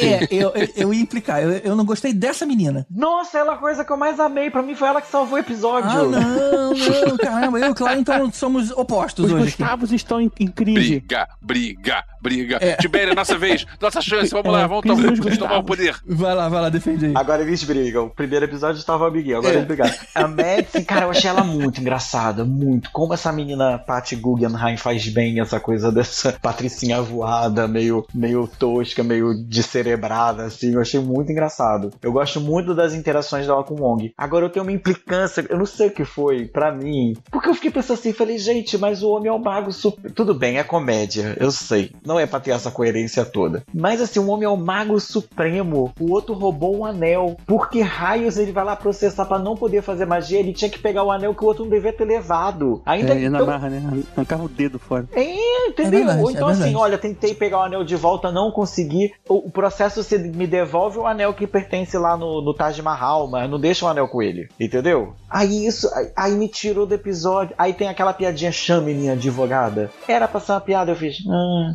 E aí também o lance dela tá no Tinder nessa hora, nesse episódio particular, pra mim, eu falei, não tô entendendo mais nada. A mulher tá no Tinder toda hora. Aí, aí conhece um bofe novo, um bofe novo. Onde é que isso vai dar? O outro com processo sem pé nem cabeça, que ele, ele tinha que ir lá e pegar o anel dele de volta. O que, que ele tá processando esse, esse, esse ilusionista mequetrefe? Eu, eu, eu- aí Madison salvou o episódio pra mim, que eu tava achando tudo meio meh. Olha, eu gostei muito da parte do, do Tinder. Eu, eu curti ela, ela pegando uns buchas lá. Foi muito bom. E o que eu impliquei com a moça é que eu achei ela exagerada demais, sabe? De novo, acho que tudo que perde a mão é, fica ruim. Ah, essa inocência seria legal. Mas, porra, Caraca, ela. tá chamando o Luke de ruim, é isso? Darth Vader de ruim, porque eles perderam a mão. Ah, eu- Ah, tipo assim, porra, a moça foi pra uma outra dimensão, beleza, podia ter ficado lá, não entendi. Mas de repente ela volta, ah não, eu fiz um acordo ali com o demônio, vendi uma alma, não sei o que isso significa, agora eu vou ficar aqui sentadinho no seu, no seu sofá. Tipo assim, tá exagerado demais, sabe? Pô, fica um pouco mais assustada com o que você viu, sei lá, qualquer coisa pra dar um pouquinho de credibilidade nessa história. Cara, GG, você já viu Cheats Creek? Já, adoro, adoro o Cheat Street. Então é, é um pouco aquele personagem da irmã, cara. Você lembra aquela vez que eu fui sequestrada no Tibete quando eu tava namorando o Justin Timberlake? Aí os pais, o quê? tipo assim, Essa mulher é... aquela mulher tão fútil, tão doida, tão que só, só tá ligada na viagem, na roupa, na balada, no drink, que ela não tá nem dando importância pro resto. Ah, e daí eu fui parar no inferno, aí fiz um contato com o demônio, sei lá, mas agora ele me botou aqui, graças a Deus. Tá assistindo o quê? Tipo, é isso, não liga pra nada, É. entendeu? Tá aí, tá aí. Gostei da comparação. Tá bom, agora eu consegui. Arrumei um background pra É ela. o GG aí. O Gustavo ficam conhecendo o Gustavo. Ih, cara. Eles se entendem. Agora, Não, pô, e essa série é foda demais. Pausa aqui. Eu já dei uma podcastinadica sobre essa série. Tanto de, de prêmio que ela colocava, mas infelizmente, sei lá, acho que pessoa- as pessoas não compraram tanto. Mas a série é demais. Eu amo Cheats Creek. Eu sou muito difícil de dar risada com alguma coisa. Eu gargalho com essa série que deixar isso aqui registrado. Rio mais do que com Friends e aquela É outra muito nerd. inteligente, né? Os diálogos são muito bons. Mas bom, anyway. Esse episódio ele tem uma, uma, uma cena muito boa de quarta parede que a Jennifer olha pra gente e fala assim: Ah, vocês estão felizinhos que o Wong tá de volta, né? Todo mundo adora o Wong, não sei o que. Pronto, dei papo pra vocês falarem aí nas redes sociais durante uma semana. Né? Cara, Esse eu é gostei, bom essa cara, parte eu cara. gostei. Essas piadinhas assim de quarta parede que nem no último teve também agora, mas. Ué, como assim? Não é o último? Será que o próximo episódio é o último? Também teve. Cara, tem uma... essas paradas muito legal. Eu tô achando pra caramba. Boa série, cara. Eu, me- eu vejo feliz, assim. É, eu também tô me Tô divertindo. reclamando de É, nada. ó, Baixei pra mim esse expectativa. Episódio, não sei, garrei uma implicância aí nesse episódio, não, nada fazia muito sentido pra mim, aí eu falei, hum, tá me enrolando demais. Aí Madison deu uma salvada pra mim, assim, pelo menos eu ri com ela. e ela aparece depois, aparece na cena pós-crédito? Durante ah, os créditos finais, aparece aparece desenhos. E alguns dos desenhos são coisas que são citadas no episódio, mas não apareceram. Hum. Como se assim, fosse. O que, que aconteceu com fulano? O que aconteceu com ciclano? Aparece ela assinando um tipo um, como se fosse um testamento com um bode do inferno, assim, sabe? Como se fosse como que ela saiu de lá. Eu não vi. Tem essa imagem também, cara. Não reparei isso, cara. Cara, mas o depoimento dela no tribunal é muito engraçado, velho. Eu amei essa mulher. Eu fui, eu até fui atrás dela. Patty Guggenheim. Maneiro, maneiro.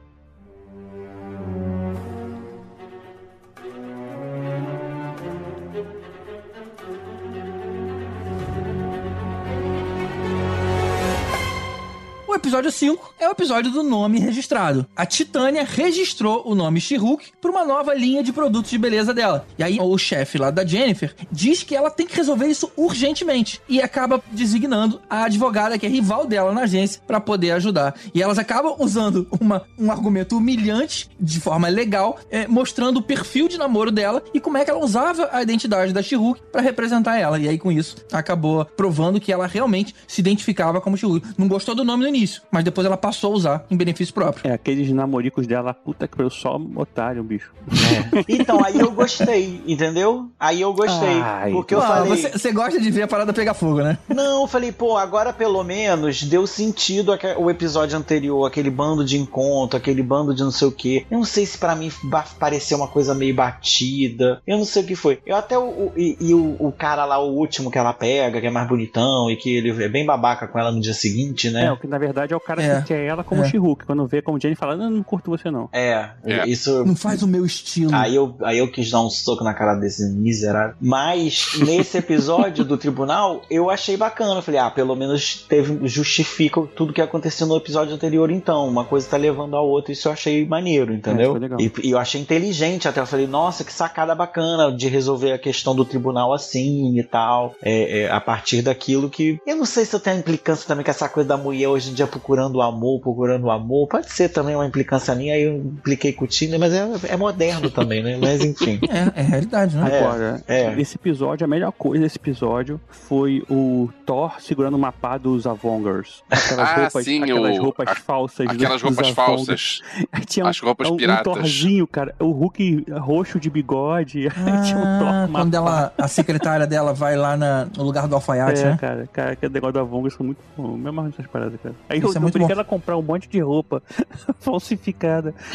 E vale só mencionar que no final do episódio a gente vê a câmera mostrando a máscara do Demolidor, né? E aí o cara tampando por causa da privacidade dos clientes. Mas a o gente que deixou muita gente decepcionada, achando que o moço demolidor ia aparecer no próximo episódio, só que não.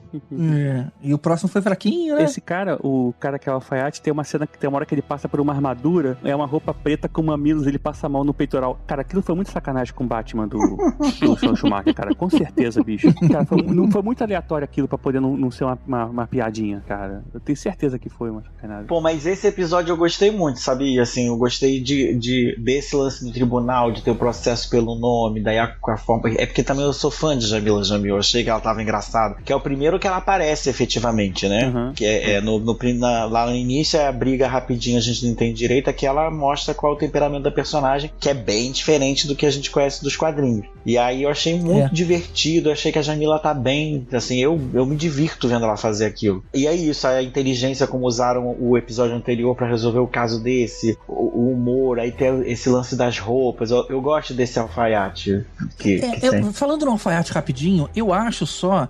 Eles usaram ali. Então, eu acho que o Elvis vai concordar comigo. Eles usaram a Ed na moda. A- o personagem é da É, Ed é na verdade, moda. parece a na moda. Podiam ter usado alguém, já que é tudo Disney, que se parecesse com a Ed na moda. Ia ser ótimo, cara. Ia fazer uma, uma referência Ah, incrível. não achei tão parecido com ela, não. Fizeram um alfaiatezinho qualquer, cara. Não, Não, parece cara, que do tem jeito esse que ela fala. no- nos quadrinhos. É, Ah. Ah, existe isso nos quadrinhos? Caramba, o Klein é muito especialista em, em quadrinhos, cara. Eu tava achando que só o, o Tibério entende do assunto. Não é maneiro, cara. Não sabia desse teu background aí. Ele vai dar umas dicas pro Tibério depois. Ah, vai, por favor. Não, mas isso eu sei porque eu vi não sei onde negócio de easter egg e eu descobri que ele. Vou pesquisar. É que na, ou na verdade não é o mesmo nome, talvez, mas tem um alfaiate, assim, nos quadrinhos, meio similar, entendeu? Fazendo aí um. É, na verdade, assim, todos os universos tem alguém que faz isso, né? Até do tipo Invincible tem, tem lá na série e tal. Todos eles acabam tendo porque é, existe esse, esse, essa questão, né, de fazer. Então, quando alguém quer brincar com isso, acaba colocando. Eu não lembro exatamente onde que ele aparece, não. Mas eu não achei ele parecido com a Edna, não. Eu achei aqui, Luke Jacobson é o universo 616. Hum, então, meio meio é o oficial dos quadrinhos. É, é, mas aí ele é louro do olho azul nos quadrinhos e aí tem um mas é isso, assim, um cara que parece que criava roupa pra, pros heróis mesmo lá. E você sabe que nesse episódio tem uma aparição oficial do Deadpool no MCU, que é quando aparece aquele. o desenho do estoque de tênis daquele cara que é viciado em tênis, que é um dos caras que quer namorar com ela, que depois é quem acaba indo é aquela outra amiga dela que vai encontrar com o cara. E aí nos créditos, né, finais, que aparecem os desenhos que eu falo de coisas que a gente não vê, tem um armário dele que ele tem a coleção de tênis raros. E aí tem um tênis do Deadpool.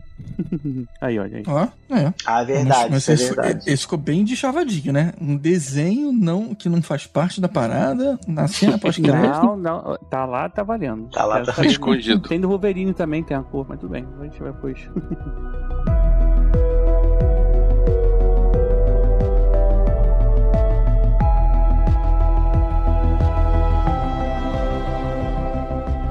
episódio 6 é o episódio do casamento. A Jennifer é convidada para ser dama de honra do casamento de uma velha amiga. E aí, quando ela chega de She-Hulk, chamando aquela atenção toda, a noiva pede para ela ser ela mesma, porque nesse dia as atenções têm que ser só pra noiva. A parte forçada é o que eu tô falando, né? A Titânia também tá lá porque ela tá namorando um dos padrinhos. Esse episódio aí, ele achei forçado demais. Porque, tipo, a Titânia, ela deixou claro que ela começou a namorar o cara pra se ficar. Co- Como é que ela sabia que, que a Jennifer ia ser convidada? Como é que. É, é, é um plano muito. É, é muito detalhe pra. Sabe? Cara, a Jennifer fala, é um episódio que contém em si mesmo sobre um casamento que acontece numa série no meio do momento inconveniente. Ela fala isso, pra, ela vira pra gente e fala literalmente. É, ela fa- a gente devia ter seguido o conceito dela e pular esse episódio. E tem outra coisa que me incomodou: é que a noiva diz: Eu não quero que você seja She-Hulk. Aí quando ela vira She-Hulk, ah, que legal, você é She-Hulk agora. A noiva tava doidona, cara. Ah, mas é porque ela não quis sair por baixo ali, né? É, Ela ali foi mas- tipo assim, ou, se eu, ou eu dou um escândalo e brigo com a minha amiga, e vou ficar eu de,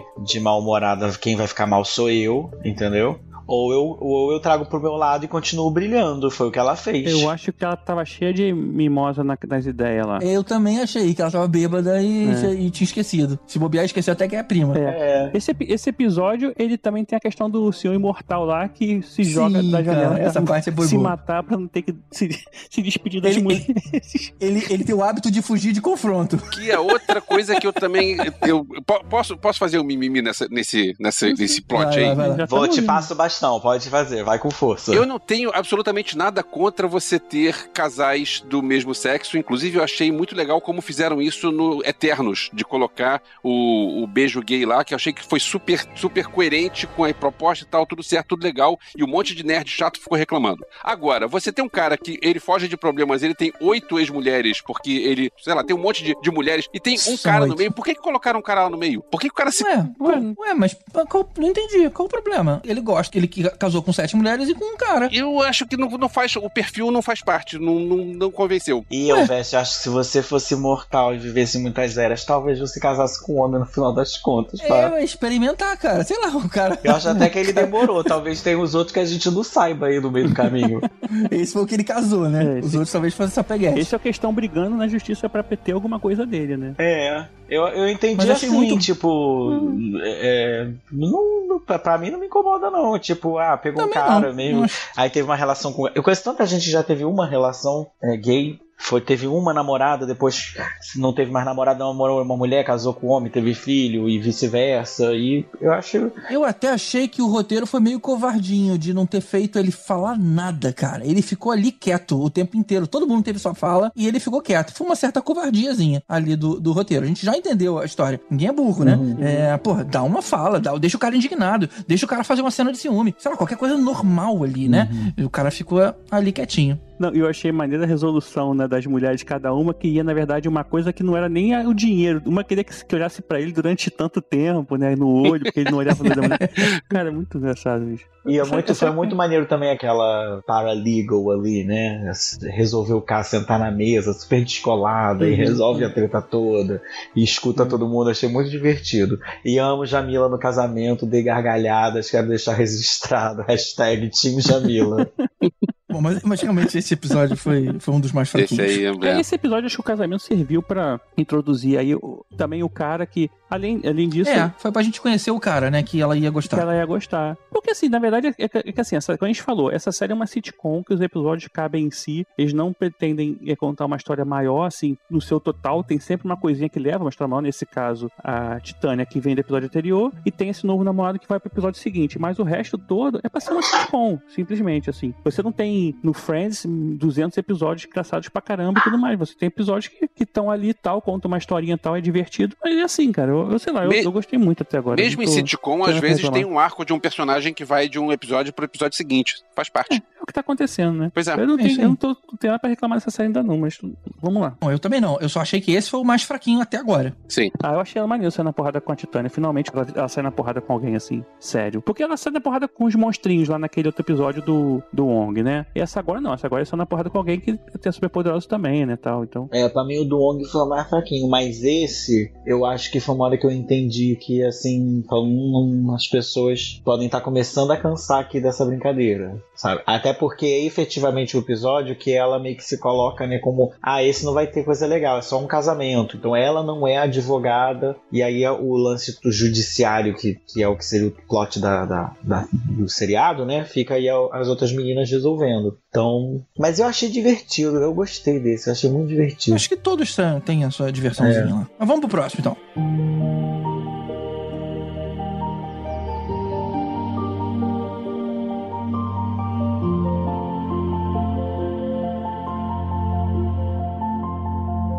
Episódio 7 foi o episódio do retiro espiritual. A Jennifer, enfim, arruma um namoradinho, sem ser como o Shihuk, e depois que eles finalmente transam, o cara some. E ela, no meio da neura de esperar a resposta dele, que nunca chega, o oficial de condicional lá do, do Abominável liga dizendo que o inibidor que impede dele se transformar no Abominável quebrou e que ele quer a companhia dela pra ir lá no retiro espiritual dele pra resolver a questão. Esse retiro tem o Manbu lá, né? Que assim como esse novo Frog Leap desse último episódio, ele também é meio que aparece como inimigo do Demolidor. Eles estão pegando uns personagens do Demolidor e jogando pra essa série, sei lá. Aqueles caras existem? Aquelas figuraças lá existem já de personagem? Existem, cara. É uma droga. né? Caramba, cara. O espadachim. O El Águia também. é. Alejandro Montoya também. Ele é um mutante, por acaso, né? no jogo. É. Mas é, Ele, ele. fala, My name is Inigo Montoya. Ele fala isso? Estou aqui para matar-te.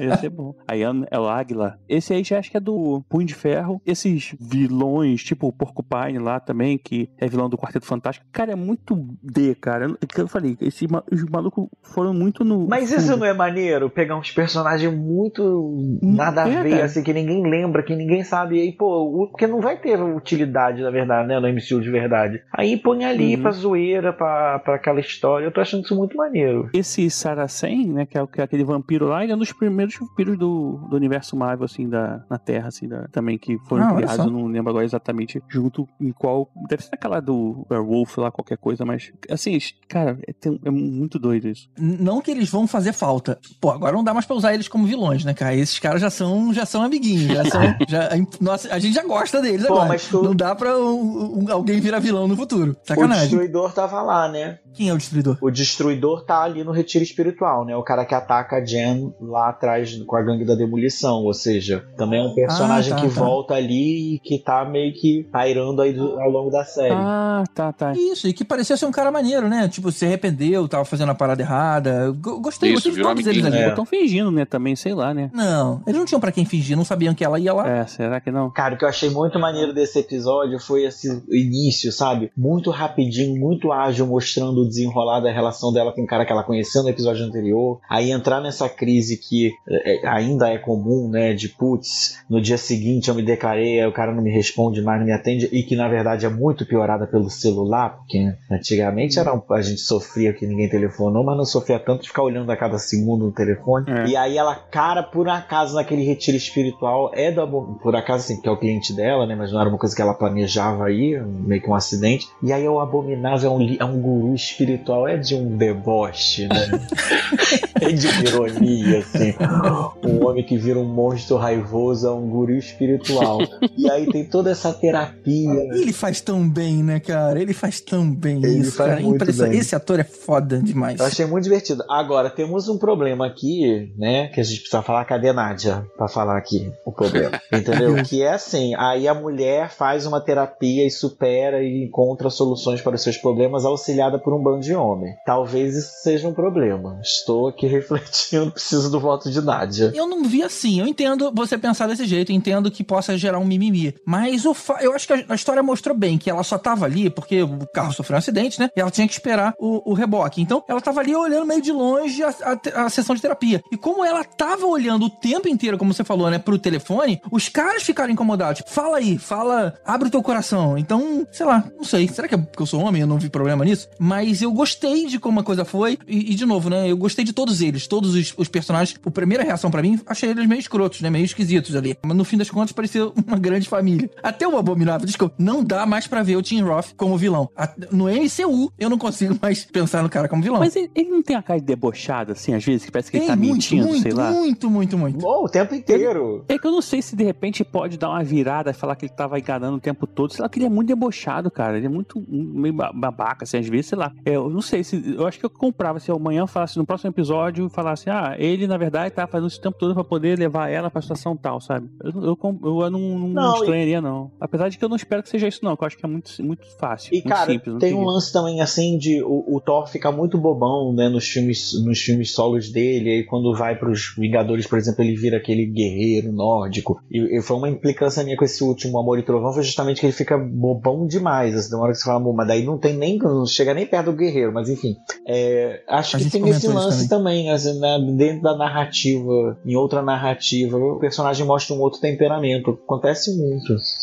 Então, deixa eu aproveitar, então, já que vocês dois têm conhecimento de quadrinhos. O episódio acaba, eles mostram um flashback três dias antes, né? Mostrando o namoradinho da Jennifer levantando da cama enquanto ela tava dormindo, clonando o telefone dela e roubando uma amostra do sangue. E na amostra tava escrito Hulk King. O que, que é Hulk King? Conta pra gente. Hulk King? É. Ele, ele, ele não pegou sangue dela, não, cara. Ele não pega sangue dela nessa hora, não. Depois vai pro laboratório, não é isso? No mesmo episódio? Não, o laboratório foi no episódio anterior da Ele- não, Jamila. não é um tubo de ensaio? Não é, mas ele não tá com o sangue dela. Eles precisam pegar o sangue dela ainda. Não, no episódio da Jamila, eu acho, no episódio do casamento, me corrija se eu estiver errado. O episódio do casamento termina com um laboratório. é, E aí uma super agulha ali de. Deve ser aquele material lá de Wakanda, que eu esqueci o nome agora. aquele- Vibranium. Isso, Vibranium. E, e mostras de sangue verde, né? Mas eu achei que eles iam, eles iam tentar ainda pegar o sangue dela. Não achei que eles já tinham conseguido isso, entendeu? É, isso fica meio dúbio. E aí o cara, quando acaba isso, que é o que eu falo das migalhinhas, né? Desse, desse meio pro final, fica mais isso. Assim, o episódio é todo muito leve, debochado, debochado, debochado. Nos últimos segundos vem o, o MCU, digamos assim, né? A parada de que tem um plano por trás acontecendo, tem uma galera querendo uma treta aí com a mulher Hulk, e isso vai combinar numa ação. É, isso, isso aconteceu muito em WandaVision, né? Aquele besterol todo no início, e aí no finalzinho, opa, tem, tem uma coisa mais grave acontecendo É. aqui. Uhum. O WandaVision, inclusive, me- quase me perdeu no início. Na verdade, me perdeu, depois que eu voltei. Mas ele não rouba o sangue dela, não. Ele, ele clona o telefone e tira uma foto dela. Pra mostrar que dormiu com ela pra fazer. É No verdade. máximo eu pegou um, um fio de cabelo, alguma coisa assim, mas eu não lembro de. É, de- ele- Eu não lembro realmente dessa parada, não, GG, foi mal. Eu lembrei errado, então. Então eu tô misturando. E o Hulk King é o seguinte: quando é lá atrás no episódio, eu acho que no do casamento mesmo, tem algum cara que fala que descobriu num, num site tal, eu esqueci o nome do site agora, uma parada sobre a, a She-Hulk. Aí a assistente dela entra e tem esse Hulk King que é meio que um moderador do site. E aí ela faz um perfil falso, entra pra ver e as pessoas estão metendo o pau na, Ah, na She-Hulk, falando mal sei, dela né? pra caraca. Aí, tanto que a, a advogada, é, a outra fodona lá, que eu esqueci o nome dela, que é a outra fodona do escritório. É, eu também eu sei quem é, mas eu não lembro É, agora. tá, a, a rival, né? Que agora eles estão virando amiguinhos. É, isso. Ela fala: não, não conta nada pra ela, pô, ela vai ficar bolada, não precisa falar nada. Aí ela fala, a Mallory, né? Mallory Brooke, fala, não fala nada. E aí a, a Nick liga e deixa um recado pra ela falando assim: ah, ela falou pra não te falar nada, mas eu vou falar porque eu acho que você precisa saber e nananã. Então esse Hulk King aí que tá sendo extremista na internet, né, e tal, super conservador e instigando o bullying contra a mulher Hulk virtual, tem alguma treta aí a ver com, com, com os outros vilões que Uhum. estão se aproximando da mulher Hulk, entendeu? Eu lembrei, o que aparece, ele tá, tipo, pegam o celular e no celular tá escrito assim, tipo, alguma coisa, não sei o que da próxima fase, sei lá, alguma coisa assim, e assinado Hulk King. Eu acho que o Hulk King é tipo como se fosse alguém que é o cara realmente, como o, o, o, o que falou aí, que é o cara que tá por trás disso tudo, entendeu? É, o nick que o cara usa nas redes pra. É, é, o tipo, é o cara que tá querendo desmoralizar ela, Entendi. quer Não, é um, não é um super vilão, Eu então. não sei se ele vai ser um super vilão, né? Mas por enquanto é um babaca que pode, inclusive, como aparece aí no último episódio, ser um daqueles caras que tentou namorar com ela. A gente não sabe ainda também, que de repente não deu certo aí. Tentaram botar outro cara se aproximar dela, que é o cara do casamento, né? É alguém que tá realmente desmoralizar ela, filmou ela transando pra poder botar publicamente isso na internet, copiou o celular dela pra poder jogar as imagens dela. É um cara que meio que parece um extremista maluco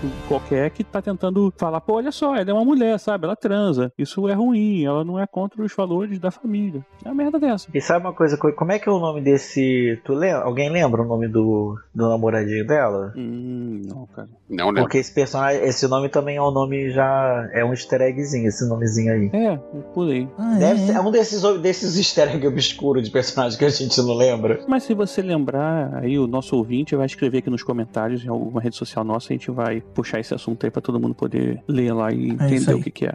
E vamos pro episódio 8, o melhor episódio da série até agora.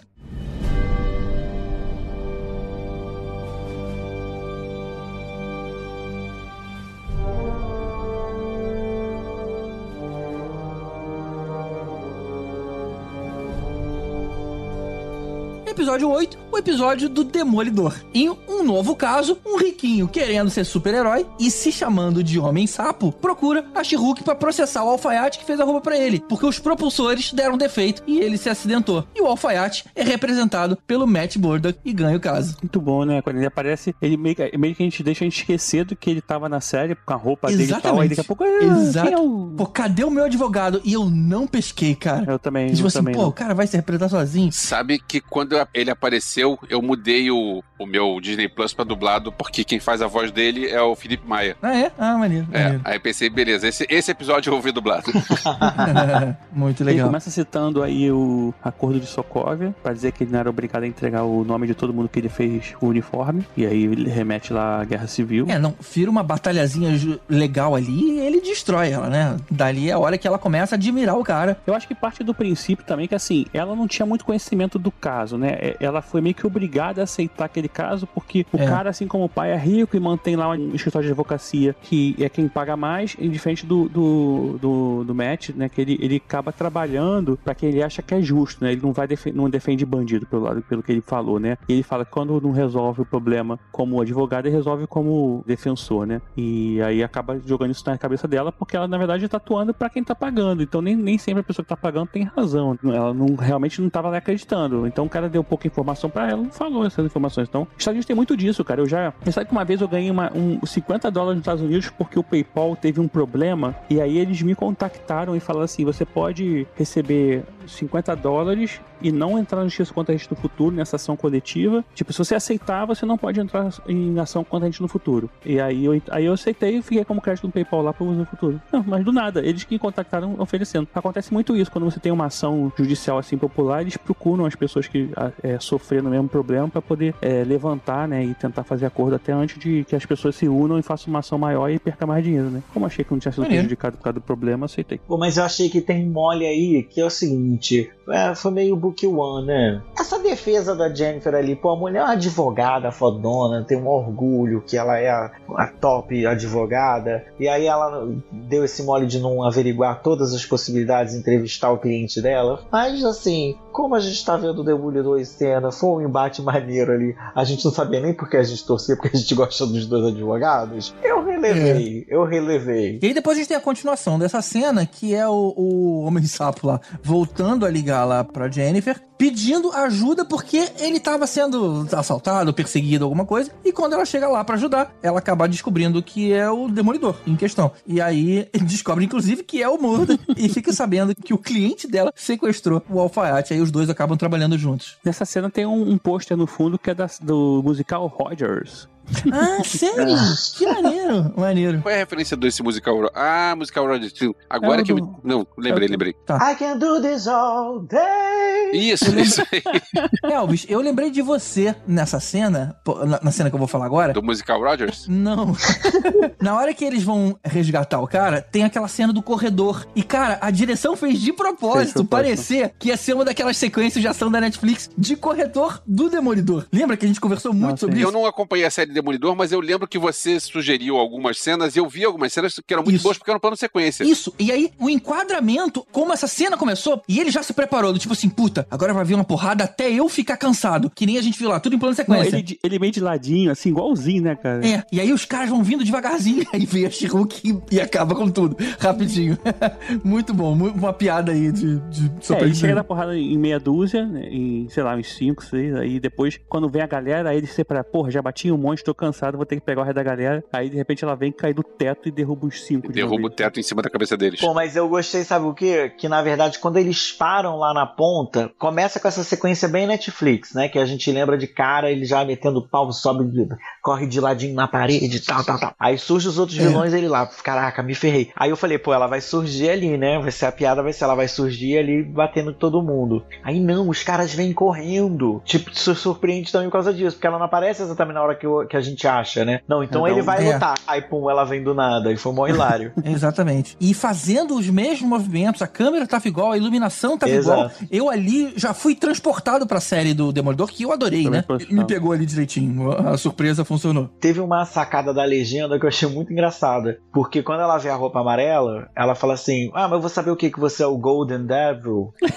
Aí a legenda é: o, você, e você é o que? O, o demônio dourado? Aí eu falei: Velho, olha só que sorte. O primeiro uniforme não foi o uniforme amarelo no- nas, nos quadrinhos? Foi, E tinha, foi. tinha aquele DD. Você imagina que o desgraçado do tradutor vendo DD, aquela roupa amarela, tivesse chamado esse personagem de demônio dourado? Olha o problema que a gente tem até hoje.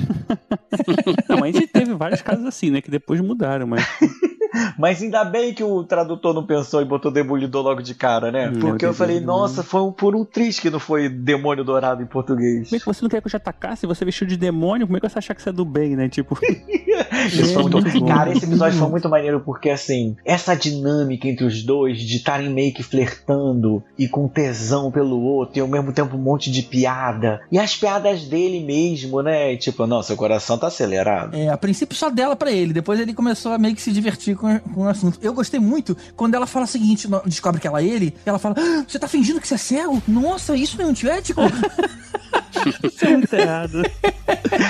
E aí ele fala assim, não, porque eu tô ouvindo os batimentos cardíacos. Ah, não, aí já é over. Não. Ah, cara, foi muito, muito não, divertido ela, esse e ela não episódio. uma zoada nas cores, do tipo assim, pô, você tá usando, sério que você deixou ele fazer um mostarda com, com vermelho, sei lá o que, que ela falou? Depois dessa briga, eles entram lá no covil do, do seu sapo. Ele tem um sapo sinal, não sei se vocês viram. Um sapo sinal que é um sapo, cara. Jura, cara, eu não vi.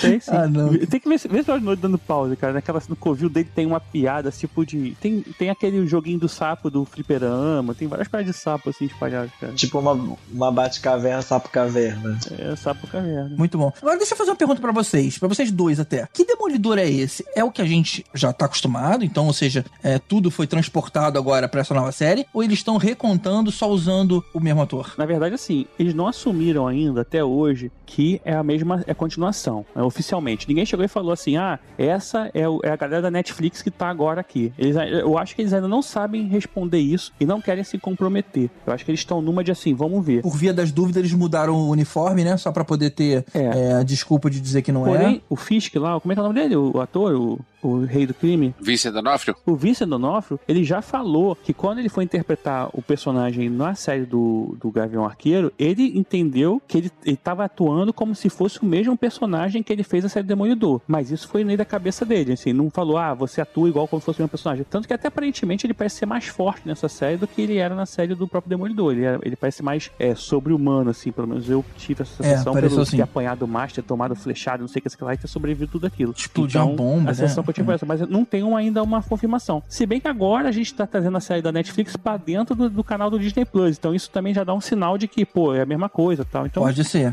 pode ser. É, mas é. com o negócio do multiverso também, ficou muito essa coisa que esses personagens podem existir nesse universo, tem uma, a mesma cara e uma história parecida, mas Uhum. não é a mesma história. Reza a lenda que a, a série do Demolidor é, é Reborn, seria meio é, renascido, né? Demolidor, Uhum. renascimento. É, Não tô sabendo. Vai ser é meio pra isso, é meio como se o personagem estivesse renascendo no MCU. Tem um pouco esse boato aí. E uma segunda coisa que é dita, a boca miúda, digamos assim, era que as séries que o, a Marvel gosta, digamos assim, né? O Kevin Feige gosta são Demolidor, é, Justiceiro e Jessica Jones. E ele não quer saber do Punho de Ferro e do Luke Cage, que dá não, mas ninguém Faz quer bem. saber disso. Eles não é só eles. né? E, e- e defensores. Então, rola um boato aí de que ele traria esses atores e esses personagens pro MCU, mas ele não. Se ele for um dia ter o Punho de Ferro e Luke Cage, ele vai. ele quer outra gente, outras pessoas. Parece que a implicância dele era com o ator que faz o Luke Cage e o cara que faz o Punho de Ferro. Que é a implicância da gente também, né? Não, mas eu gosto do Luke Cage, cara. Assim, só que agora também o Luke Cage, ele já tem lá o, o cara que vai fazer o Blade, que fazer um personagem. Então, assim, se você traz também, né, dá ruim, né? É. E, pô, vou te É, falar então, uma assim- coisa, eu vejo uma série com esse ator aí, tadinho, ele é bonito e tal, mas ele, ele, ele é muito ruinzinho. eu vejo a outra série, série? nossa, mas ele é ruinzinho demais. Qual, qual é a outra série? Evil, uma série aí que concorreu a M, tá na Globoplay, é bem legal, é bem divertido, uns, uns mistérios sobrenaturais, mas ele é fraquinho demais. Hum. Bom, vamos voltar pro episódio que já tá terminando. Agora a parte mais divertida, né? Eles resolvem tudo e eles decidem passar a noite juntos na casa dela. É muito engraçado, inclusive, a cena do Demolidor indo embora descalço. Muito bom. Mas aí, no dia seguinte, tem o evento de gala para receber o prêmio de advogado do ano. Só que o prêmio acaba sendo interrompido porque tem aquela, aquele telão mostrando aí a imagem dela transando com o cara, ou indo transar, indo pra cama com, com o cara que ela tava apaixonadinho. Pela primeira vez a gente vê a raiva chegando nela. Então até me chamou a atenção o fato dela realmente ter uma explosão de raiva e perder o controle, como o Hulk, que não tinha acontecido até agora. Pareceu que era o que ia acontecer. E aí as pessoas falam, calma, calma, calma, e ela é cercada lá por agentes lá do Departamento de Controle de Danos. Na verdade, eu fiquei mais preocupado ela perder o controle e virar uma Wanda de novo, cara. E não, né? Já teve, já teve isso já com a Wanda, ela perdeu o controle e tudo mais, assim, pô, de novo ela. Só que não, assim, ela me pareceu mostrar o controle. Eu já tinha perdido muito mais o controle, eu tinha pego aquele cara encapuzado, tinha zunido muito longe. Ia ser tipo, não sei se vocês viram o trailer do Adão Negro, que ele dá uma porrada no cara. Eu faria a mesma É, coisa. aquele cara encapuzado, ela podia ter tirado o capuz dele antes de soltar ele. É, É, Isso podia. foi- Que nem ela fez com o Demolidor, né? É, ali não fez. Mas ali foi assim, eu acho. O que eu acho interessante ali é, é como, na verdade, é um slut shaming, né? Que tentam fazer com ela e que, na- e que é uma coisa um tanto quanto ridícula você pensar assim, pô. Primeiro tem uma coisa que é muito escrota que é chamam ela pra ela ganhar o prêmio de advogada do ano, e aí a advogada do ano são várias mulheres, que né, jamais fariam isso com um homem. Aí isso também já era É. pra tirar ela um pouco do sério, mas aí todo mundo leva numa pseudo boa. Aí rola o slut shaming que, assim, cara, pô, desliga essa televisão aí, vamos voltar pro nosso prêmio de advogado, porque isso aí não tem nada a ver, a vida dela é a vida dela. Mas pra mostrar como, na verdade, isso que a gente ficou de boas lá no início, achando bacana que ela é dona da sua vida, e que ela é solteira, e que ela pega quantos ela quiser, e que ela é dona da vida sexual dela, não é tão tranquilo assim pra maior parte das pessoas. E possivelmente, talvez, eu diria para os fãs da Marvel, não é mesmo? Que parece que ainda tem muito problema e, faz, e são trolls aí na internet, estão sempre reclamando, ah, agora tem uma mulher Hulk, ah, agora tem uma mulher Thor, ah, agora tem não sei o que. Enfim, hashtag militei. Ou seja, o, o Hulking é, é- é um clube de incel, né? É exatamente, é exatamente isso, é um clube de incel. E, que, e aí eu acho que é a hora que liga, por que, que o menino que namorou lá com ela tira foto, entendeu? Tinha o outro que filmou também. E todos esses vídeos, essas fotos, essas coisas estão ali fazendo parte. O Josh, né? Quando ela dorme, que ele tira a foto com ela e tal. Aí eu entendo ela ficar puta. E na verdade a segunda a raiva volta a acontecer porque ela vê os carinhas ali mascarados, né? Com, pano, com todos de preto, com um pano na cara, se escondendo, é, filmando ela para fazer mais uma vez dar sequência nisso ali. Então, a, uhum. a, quando ela ia acalmar, ela fica com raiva de novo. Até no final, ela, ela, ela segura muito a raiva ali. Antes dessa cena toda, ela faz uma quebra de quarta parede para falar a gente que ela fala assim: Ué, tipo, não acabou esse episódio? É, então quer dizer que no, o próximo episódio. É... Pra mim já foi, já estou feliz. É, não, ela falou, já acabou esse episódio. Aí ela fala, e aí só que, não é, então quer dizer que vai ter mais coisa porque o próximo então é o último, né? é muito bom, né? E ela fala assim: será que vai ter um plot twist? Será que vai ter um Hulk vermelho? Né? Tipo, faz a referência lá ao General Ross. Inclusive, a Nadia fez um comentário sobre isso, que ela escreveu que quando a Jane fala isso e tudo mais, não sei o quê, esse acabar na geladeira que ela fala é uma referência a essa mulher da geladeira, um artigo que foi publicado, inclusive, pela Gail Simone, que é uma famosa, assim, ela tá sempre escrevendo na internet. Ela, se quiser seguir ela no Twitter, é muito legal, que ela escreve muita coisa. Inclusive, ela, ela fez uma briga de um cara falando que ela não entendia nada de quadrinhos, muito menos de justiceiro. Ela falou: é, pena que eu escrevi só dois anos de justiceiro, né? Deu uma sacanada no cara, depois o cara veio se desculpar, não sei o quê. Mas ela, ela interage muito no, no Twitter, assim. E ela criticava esse papel das mulheres no quadrinho, porque teve um caso do Lanterna Verde em que ele, não é o Hal Jordan, o outro que eu esqueço o nome dele, ele abre a geladeira e encontra a namorada dele morta na geladeira, toda picada, assim, amassada e enfiada na geladeira. Quando ele abre, ele vê ela morta. E ela levanta casos em que as mulheres elas são vítimas para avançar um arco narrativo, ah, isso aí até palavras da Nádia, um arco narrativo dos personagens masculinos ou até do próprio, person do próprio personagem. Então, as mulheres são mortas, são estupradas, passam por coisas muito violentas, assim, coisas muito extremas, para sempre andar com a história de algum homem. E assim, ela acabou listando isso, a Gayle Simone com uma outra quadrinista, né, outra, outra artista, e isso aí acabou virando uma trope, né, que ele chama quando tem esse caso, se repete muito. E, por exemplo, a morte da Viúva Negra nos Vingadores, né, foi muito criticado por ser parte desse clichê também, e a própria atriz, né, no caso a própria She-Hulk, né, a Jennifer, ela fala, será que eu vou participar, vou fazer parte dessa tropa, dessa acabar acabando na geladeira? E acaba que é um pouco, né, que ela acaba participando aí de um, um caso em que ela tem que ser a intimidade dela mostrada, ela transando com o cara e tal. E, é, isso aí é um, acaba sendo um tropa, ser uma própria crítica a essa situação em que os personagens femininos nos quadrinhos, mesmo elas não sendo, às vezes elas são só sidekick, às vezes é a esposa, a mulher de alguém, às vezes é a própria heroína, como tipo a, aconteceu com a, a Viúva Negra nos quadrinhos, aconteceu com a Wanda, né, com a questão dos filhos dela. Então sempre é, parece que a heroína ela sempre tem que ter um trauma gigante na vida dela para se tornar melhor do que ela é. Ela não pode ser aquilo só porque ela simplesmente é melhor. Né? Então isso é uma questão aí que deve ser levantada. Beleza. E antes de acabar, eu só queria falar essa parte do, do, do, também da quarta parede. Aparece aquela amiga dela segurando como se fosse o Wolverine, só que em vez de garras é um brush, é um lápis de. É, é. Faz o, mesmo, de o mesmo gesto, né? É, de maquiagem. Muito bom, cara. Essa série é muito, muito bom. Divertido. O que dá a entender que o Wolverine tá aí, né? Já tá aí no MCU. A gente que não. Estão sacaneando demais, né? É. É possível, né? Então... já fez o videozinho junto com o Ryan é, Reynolds. É, cara, foi muito bom aquele vídeo, né? Pelo amor de Deus, cara, muito, muito bom. E a gente não sabe também até como é que o Deadpool vai se, se conectar no MCU, né? É tudo novidade ali, né? Agora, posso falar uma coisa? É, eu tenho assistido com a minha mãe a série, né? Aí minha mãe virou e falou assim: agora vai ficar boa a história. Aí eu falei, mas daí acaba semana que vem, né?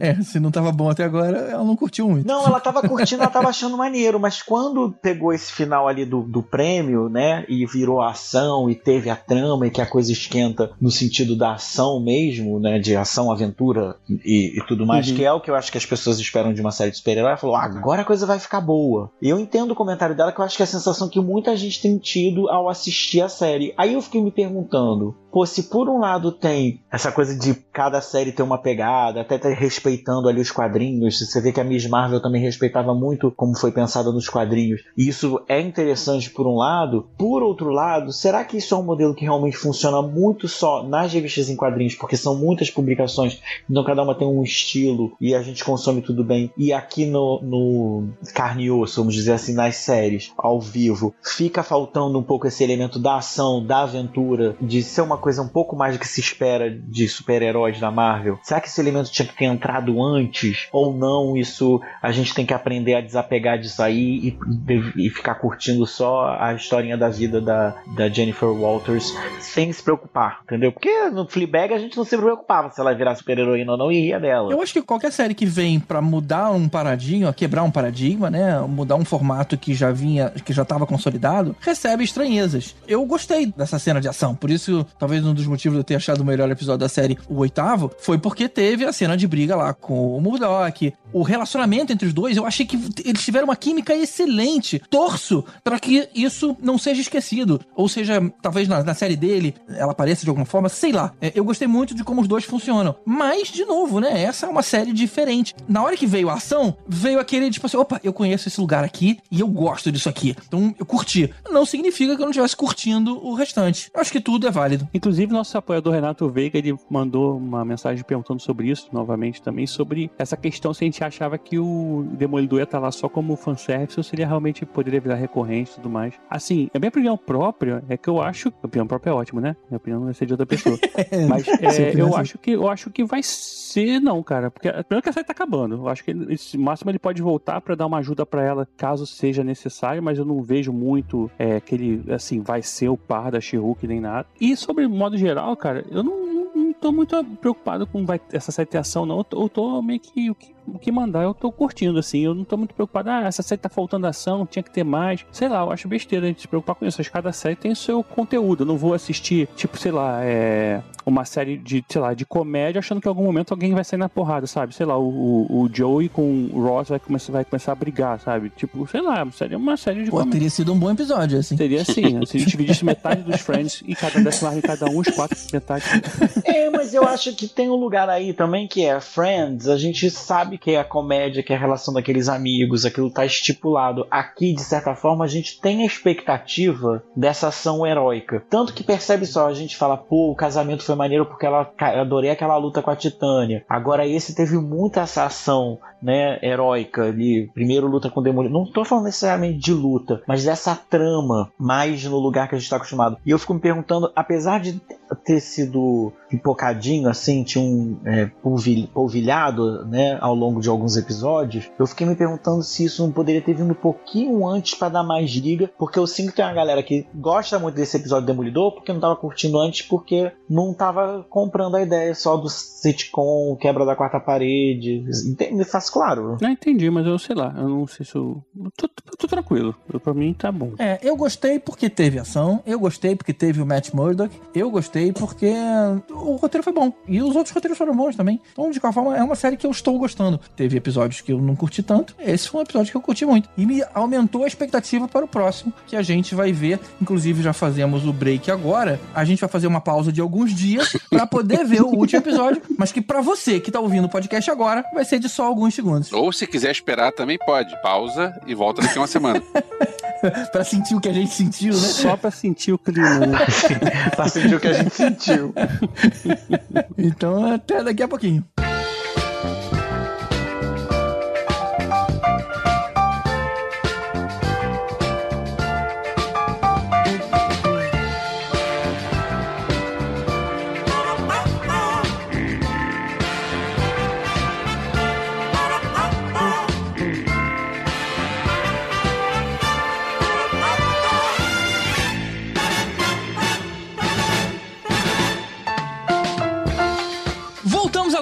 Falar sobre o último episódio e com um carona que pulou pra dentro do carro. Aê! Cheguei, Ô, Caruso, onde que você tava, cara? Por desespero de todos os haters que acharam que eu não ia participar desse episódio, tô aqui, fora Bolsonaro, agora é Lula. É... Caramba, começou chutando balde. É isso aí. Cheguei, porra, eu não consegui ver os episódios ao, ao tempo que vocês estavam vendo. E hoje foi uma correria danada para Eu tava devendo três. Eu achei que eu tava devendo dois, descobri que eu tava devendo três. A internet acabou, tipo, parou, travou, liguei pra, pra, pra net, que a, a net agora é claro. E aí o é cara, aquela, aquele cara de mentira, me dá uma raiva isso, eles tratarem a gente assim, uma gravação que finge que é uma pessoa, falando, estou vendo aqui no seu cadastro que você deve estar sem internet. Aí tem um barulho Olha, de digitando no, no, é, teclado. Né? É. Não, e aí é, é fala, um robô, tipo, ele... o robô não digita. Por que, que a gente tem que ouvir o barulho de digitar? O robô é não digita. Porque eles acham que a gente é idiota. Aí o cara ainda fala: Olha, e eu tô vendo aqui que não é só você, não, viu? Muitas outras pessoas também estão reclamando do mesmo problema. Ele fala como se fosse uma fofoca. E, como- e- e- e tem um certo orgulhinho, assim, de tipo, de falar, como se eu fosse ficar feliz, tipo, ah, ê, ê, todo mundo tem o mesmo serviço merda que eu. Não, cara, não, não, não me ajuda em nada essa informação. Aí falou que ia voltar às 11 da noite. Então eu tava tenso, achando que eu não ia poder participar aqui de nada. Diz que Mer- Mercúrio retrógrado acabou, né? Mas o dia hoje foi um caos, pelo visto. Pelo visto, sim. E, e vem cá, falando em caos, queria falar um pouquinho. Posso falar um pouquinho da, da minha opinião sobre a série overall antes da gente entrar no último O episódio? que, que você achou, cara? O que, que você achou? Eu gostei bastante. E eu achei. A minha sensação é de que essa é verdadeiramente a primeira série da Marvel no- na, no- no- na- na coordenação Disney Plus. Porque antes, todas as outras séries que eu gostei muito, aliás, Cavaleiro da Lua, eu acho que continua sendo meu preferido nesse, nesse esquema. A maioria das séries, elas eram meio que um, um filme contado em etapas, né? Uma grande história, você vai partindo meio. Essa é série, série mesmo. Com um episódiozinho fechado. Claro que a gente vai avançando pra uma trama maior pra encerrar tudo, mas você tem um funcionamento episódico que até então você não tinha. Eles brincam um pouquinho com isso lá com, com Visão e Feiticeiro Escarlate lá atrás, mas logo eles abandonam e tal. Então essa é a primeira série com cara de série, se assumindo como série, e eu gostei, achei, sei lá, refrescante nesse sentido. Então gostei bastante. Já era fã da menina Tatiana Maslany desde Orphan Black, a gente falou sobre isso no nosso outro episódio lá de da onde vieram. Queria falar em particular só um pouquinho que eu pirei um pouco com a Jamila Jamil, é o nome esse é o nome dela? É, é, mas você gostou porque foi, ficou É. muito dividido aqui. Gostei! Então, vou dizer por quê. Primeiro porque ela tem um, um sotaque britânico carregadíssimo. Eu achei o sotaque americano dela sensacional. Gostei muito disso. Segundo que o episódio que eu achei bacana dela, que é o episódio 5, que é o episódio mais dela ali, né? Que ela processa a mulher Hulk e tal. A Jamila tá fazendo um personagem ali que eu achei bem curioso, que eu acho que tem um cruzamento com a vida pessoal dela. Porque ela, nas redes dela, tá sempre criticando a indústria de cosmético, dizendo que a indústria de cosmético como um todo é, é engalbeladora, que nenhum daquela, nenhum da, nenhuma das celebridades que anuncia cosmético usa aqueles cosméticos. O que eles fazem são tratamentos, não sei o que. Tá, eu mesma faço esse tratamento. Blá, blá, blá. Então ela tem uma. Ela é bem vocal contra a indústria de cosmético. E ela tá fazendo um personagem que é exatamente isso que ela critica. Então ela tem a oportunidade de criticar por dentro. Eu achei, porra, genial a escalação dela ali. Curti É. bastante.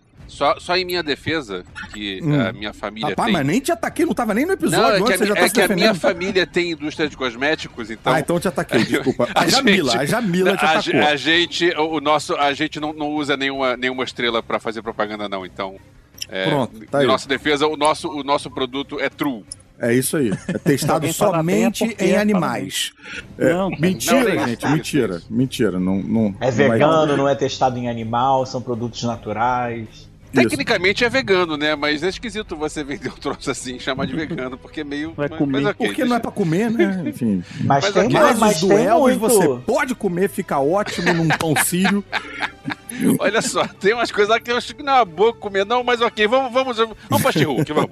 Melhor. Deixa, deixa eu fazer um adendo aqui rapidamente. Manda. É, Vai lá. teve uma coisa que a gente debateu que foi sobre a questão da, da paquera, do flerte ali entre Matt Murdock e a, e a Jen, que foi muito maneiro, né? Só que aí falou assim, não, mas a Jen que tava dando mole pra ele. E não, gente, vamos, primeiro a gente tem que combinar que o Matt Murdock é o maior pegador da Marvel Sim. de carne e osso. É, eu senti que Né? foi meio mútuo também.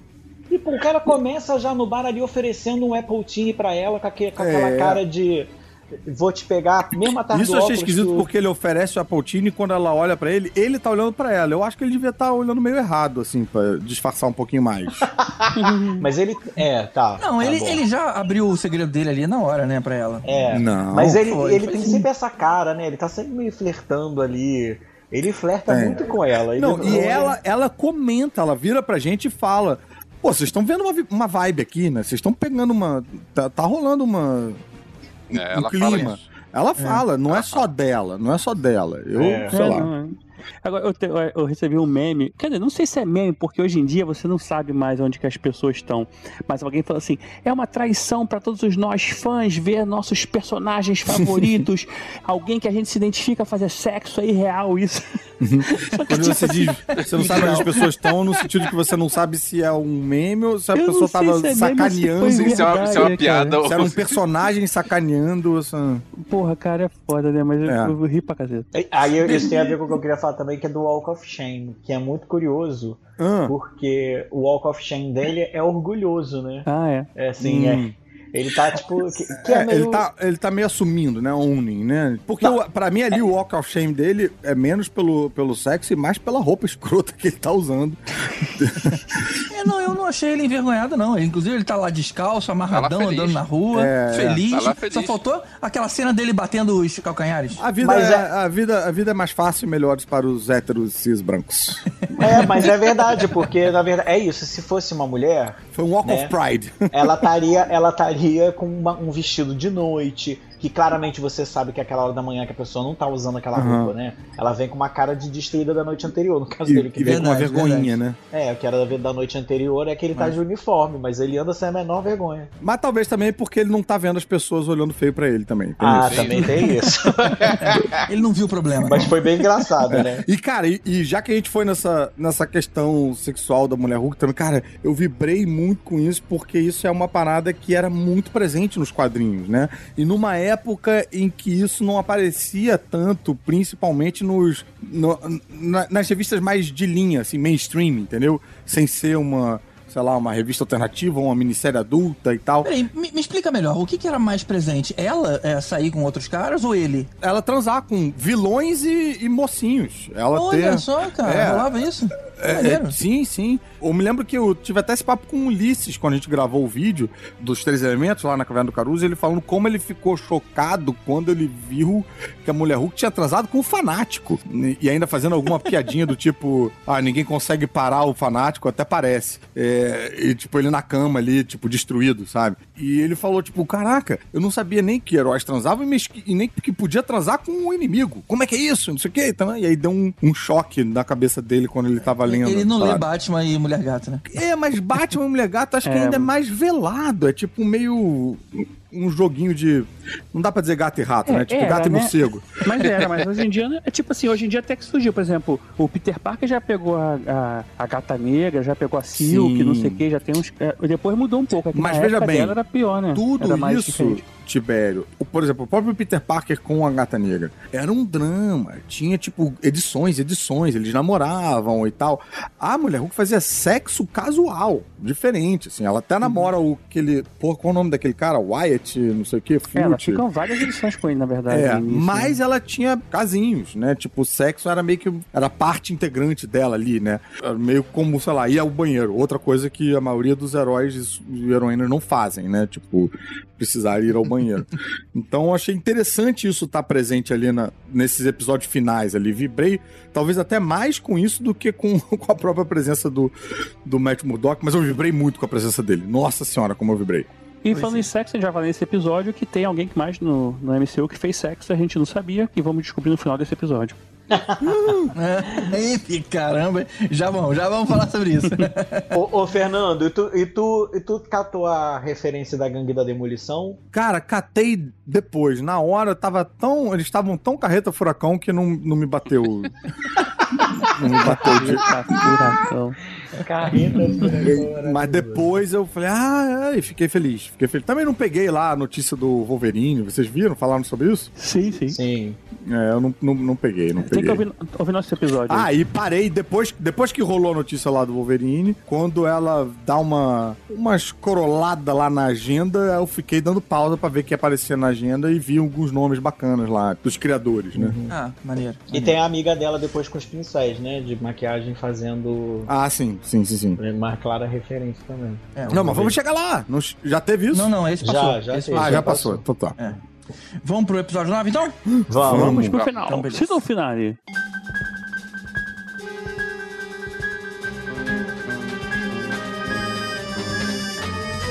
Último episódio é o episódio do surto dos roteiristas. O episódio começa com a abertura original da série do Incrível Hulk dos anos, oit- dos anos 70, cara. Mas- Genial. Nossa senhora, nossa senhora, muito maneiro. Com a música e tudo. Maneiríssimo. E, e, e- e granulado, né? Botaram uma textura. Primeiro que tava letterbox, né? Tava 4x3. E em película, né? Quer dizer, película, meio granulado ali É, e tal. aquela textura de- Nossa senhora. coisa Eu que nem, nem sou, não peguei tanto essa, essa época, não sou exatamente dessa geração. Caraca, aquilo ressonou muito comigo ali. Foi muito maneiro. Podiam ter chamado o Luferino e botar na peruca nele, mas.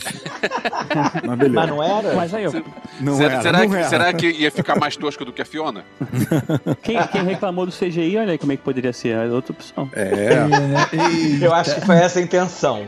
Eu acho que foi essa a intenção É. que eu vi. Nossa, esse episódio Podia foi pior. cheio Você reclamou? de indiretinha. Nem indiretinha dá pra chamar, foi cheio de Não. diretinha. É verdade. Não, parecia que eles estavam vendo Twitter fazendo episódio ao mesmo tempo, né? É, Foi. Cara, me deu vontade de ver quase que a, a- a série inteira disso. Me deu vontade de ver, um, inclusive, uma série Marvel que se passasse ou nos anos 70 ou nos anos 80, o tempo todo, assumindo essa, essa linguagem, esse visual, sabe? Eu ia curtir. Mas feita hoje, mas se passando naquela época. Eu ia curtir. É, interessante. Mas quem poderia ser? Ah, cara, não sei. Eu acho que qualquer. Eu vou, eu vou pensar mais, GG, depois eu te respondo. Mas Beleza, o, beleza. o nome dessa série do- da, da She-Hulk era The Savage She-Hulk, que é o nome do quadrinho dela dos anos 80. aí, Exatamente. Que Ah, aparece maneiro. escrito. Maneiro. A selvagem mulher Hulk. Bom, na verdade, tudo isso era um sonho que ela estava tendo da cela dela, já que ela foi presa e depois sentenciada a usar, em troca da liberdade, aquela tornozeleira inibidora que é a que o Emil usa. E por isso deixar ela bastante triste, ela decide se encontrar com o próprio Emil para ouvir os conselhos dele. Já começa a ficar esquisito aí, né? É, ainda não, cara. Ainda Não, não. assim, porque ela não tinha pra Por onde que ir, começa né? a ficar escrito aí? Não, eu achei. Ela queria fugir, cara. É, como, ela como ela já tinha tinha... ficado um tempo na casa do- dos pais, né? A mãe tem uma relação bem abusiva com ela ali. Porra, tem uma academia no quarto dela, ela acordando 7 horas da manhã com a mãe malhando todo dia e atrapalhando lá na investigação. Enfim, a gente vê que a relação ali não é, não é fácil. E dois que eu achei muito legalzinho aquele episódio, eu acho que foi o episódio Do grupo de apoio, né? que ela fica lá no, no, no- no grupo de apoio e tal. Então me pareceu natural. Bom, e aí chegando lá, ela descobre que a inteligência estava se reunindo no celeiro lá do Emil. E que o Todd, que é aquele ex-date sem noção, é o próprio Hulk King. É. E pra piorar, ele injeta o sangue que ele roubou dela e se transforma em uma outra variação do Hulk. Não, e em paralelo a gente tem a investigaçãozinha da amiga com o Pug, que tá invadindo lá a inteligência. Então a gente tem um, um cruzamento de tramas, né? Da gente descobrir que as duas estão no mesmo lugar. Eu achei isso bem construído, assim, porque enquanto o Pug tá lá, com o fonezinho, falando com os caras e tal. Fazendo daquele lugar meio de trollagem de internet, né? Fazendo todo o discurso que todo troll de, de She-Hulk fez quando soube do lançamento da série. Tá tudo colocado ali na boca daqueles personagens. Ah, não, pô, não tô reclamando porque é mulher. Reclamaria com qualquer um, mas, porra, por que que... E aí reclama exatamente de, por, por ela ser mulher. É a gente não sabe que aquilo ali tá no, no Sweat Lodge do Emil. E aí, quando ela vai procurar o Emil, que o cara dá meio que. Ah, tá rolando uma reuniãozinha. Aí que. Putz, achei maneiro isso também. Achei legal. É. Agora, um comentário aqui só pros três, sem você, Caruso. Não falei que ele tinha roubado o sangue do. O, o carinha lá tinha roubado o sangue dela? É verdade. Tinha aparecido aquela, aquela ampola ali. Tava, não, não mostrou, mas a imagem que me passou era aquela. Que- É porque a gente discutiu sobre isso, Caruso. Eu fui voto vencido. Entendi. Mas aquele Hulk King não, não enganou ninguém que era aquele maluco, né? Assim, não sei lá. Ah, me enganou, cara. Ah, eu achei aquele personagem tão. Eu, eu- eu até fiquei um pouquinho decepcionado, porque eu Porque achei ele já, ele meio, ele já era meio bucha desde que a primeira vez que ele apareceu, assim. Pois né? é, então, muito cara de- ele é bucha, mas o Hulk King, eu achei que era mais é, articulado, né? E mais. Achei que era um vilão um pouquinho mais complexo, entendeu? Mas essas pessoas que estão atrás da internet atrás de um nickname não são muito complexos mesmo. É, não, mas mesmo. aquele papo todo de tipo, ah, essa inteligência é difícil de entrar no site, é um deep web, não sei o que, papapá. E aí. Ah, e, e- dinheiro pra caramba, né? e ele falando, tipo, ah, sou eu, eu que criei isso tudo e tal. Eu achei que ele ia ser o cara que tenta tirar a onda de que ele fez tudo, mas que tinha alguém por trás, entendeu? Eu achei que fosse ser meio mandarim, sacou?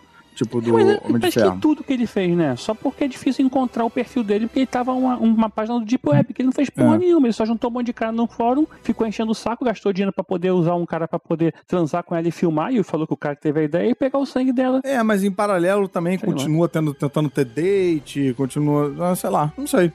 Como é que chama esse- esses homens aí da internet que vocês falam da outra vez? Troll. Incel. Incel, é.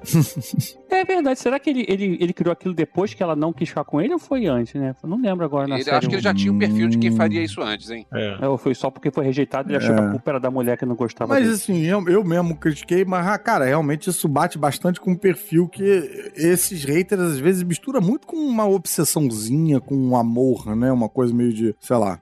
Na época, eu me lembro muito que eu fazia é, Zorra Total. Tinha uma página do Orkut que era Eu Odeio Zorra Total, que era atualizado semanalmente. Tipo, semanalmente os caras reclamando dos cada um dos sketches. Assistia toda Porra, semana só pra reclamar. Eu não consegui entender isso, cara. Pô, você odeia? Por que você tá vendo, bicho?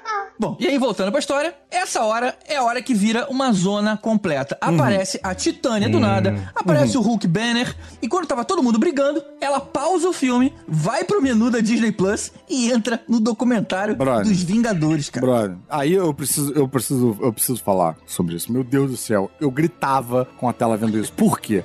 Bloco dos quadrinhos recolocado. O- o- a Mulher Hulk do John Byrne, eu comprei um encadernado da, da, da Salvati para ler e fui ler meio assim, receoso, porque, pô, um quadrinho dos anos 80, fiquei com medo de não ter sobrevivido bem ao teste do tempo. Pra minha surpresa, cara, sobreviveu muito bem, foi uma leitura maravilhosa, pirei. E aí teve uma edição que eu falei, cara, essa edição é tão boa que eu quero comprar a original americana. Entrei no site, vi lá, tipo, tava baratinho, comprei. E a edição, ela faz exatamente isso, só que na versão de quadrinho. É número 5 dessa Sensational Steve Hulk aí, que o, o John Byrne assume. Ela tá numa situação de um cara que fica meio que trocando de canal e ela, e ela tá presa, vai mudando na- dentro da programação, não consegue sair. Ela fala, cara, não vai ter jeito. Eu vou ter que abrir caminho por entre as páginas. Aí ela rasga a página e ela atravessa duas páginas de anúncio de gibi que tinha na época, sabe? Tipo, falando dos lançamentos, com uma sinopsezinha. Uhum.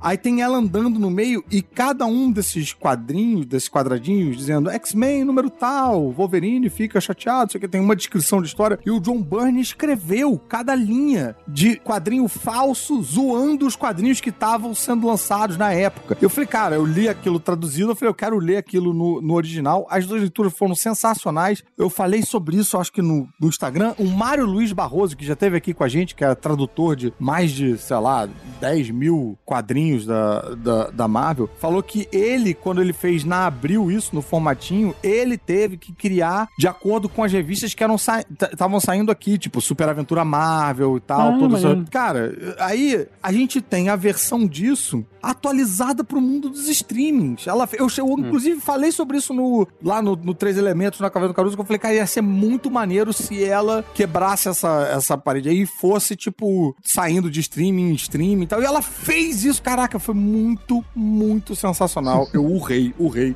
Fiquei muito satisfeito. Eu só queria falar também que o nosso, nosso apoiador, o Ricardo Varoto, comentou isso também no nosso grupo lá do, tele, do Telegram, né? Uhum. Ele, ele falou isso, inclusive, também. Ele falou, cara, achei muito maneiro que ela fez, igual naquela, naquele quadrinho que ela passa das páginas dos anúncios lá. Uhum. Eu até comentei isso antes que a gente fez. A Panini lançou um Omnibus né, Aham. da She-Hulk que tem essa, essa edição. Posso contribuir com o bloco de quadrinhos? Não Olha. acredito. Bidu e Bugu também, faria, também faziam isso. Ah, é? Olha, muito As historinhas do Bidu e do. Bugu. Vale, vale citar aqui aquele quadrinho, como é que é o nome? Imbatível? O, Ah, sim, o francês, né? o francês, que ele faz isso pra caramba, né? É, é, é todo calcado nisso, né? O É, o superpoder. superpoder dele é, é a quebra da quarta parede, os É. vilões têm isso também, de tirar cor, de colocar cor. Tem um que é um herói que ajuda ele, um garoto que também trabalha com per- perspectiva, ele fica maior, menor. Então, assim, é todo baseado no, no mundo 2D. É- Agora, é- Elvis, resta saber quem fez primeiro, viu? Porque é uma capaz do. Bugu e o Bidu terem feito depois, viu?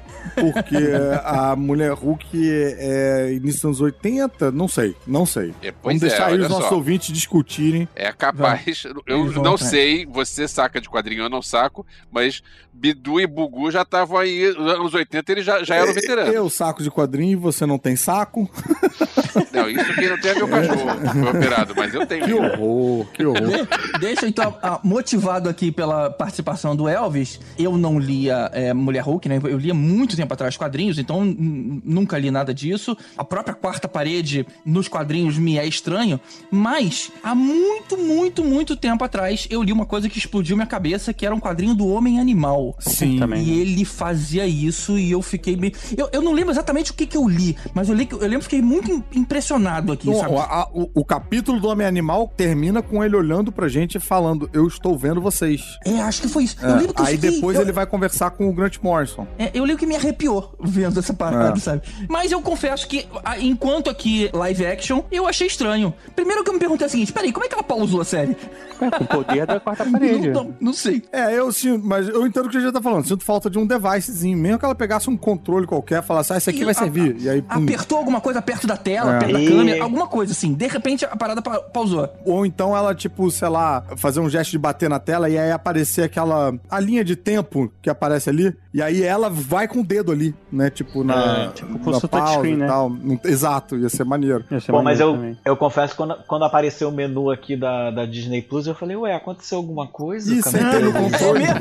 É, eu Não, sei. então, esse os dois últimos episódios eu tava vendo, vendo com minha esposa. Ele, ela não viu nenhum outro, só viu o, o penúltimo e o último agora. E ela falou, ué, parou por quê? Eu falei, Foi o- não, é uma piada. Cara, eu vou te falar que, que eu tava vendo aquilo e, e eu vi o cara lá virar o, o outro Hulk. E aí eu vi a Titânia e eu pensei assim. hum, aí quando apareceu o Hulk banner, aí eu pensei, putz, não. O timing foi perfeito pra mim, porque na hora que eu Olha aí, disse não, Leu seu tipo, pensamento. vou desistir. Não, parou. Aí quando eu pensei nisso, foi, ah, olha só, não dá, gente, não É. dá.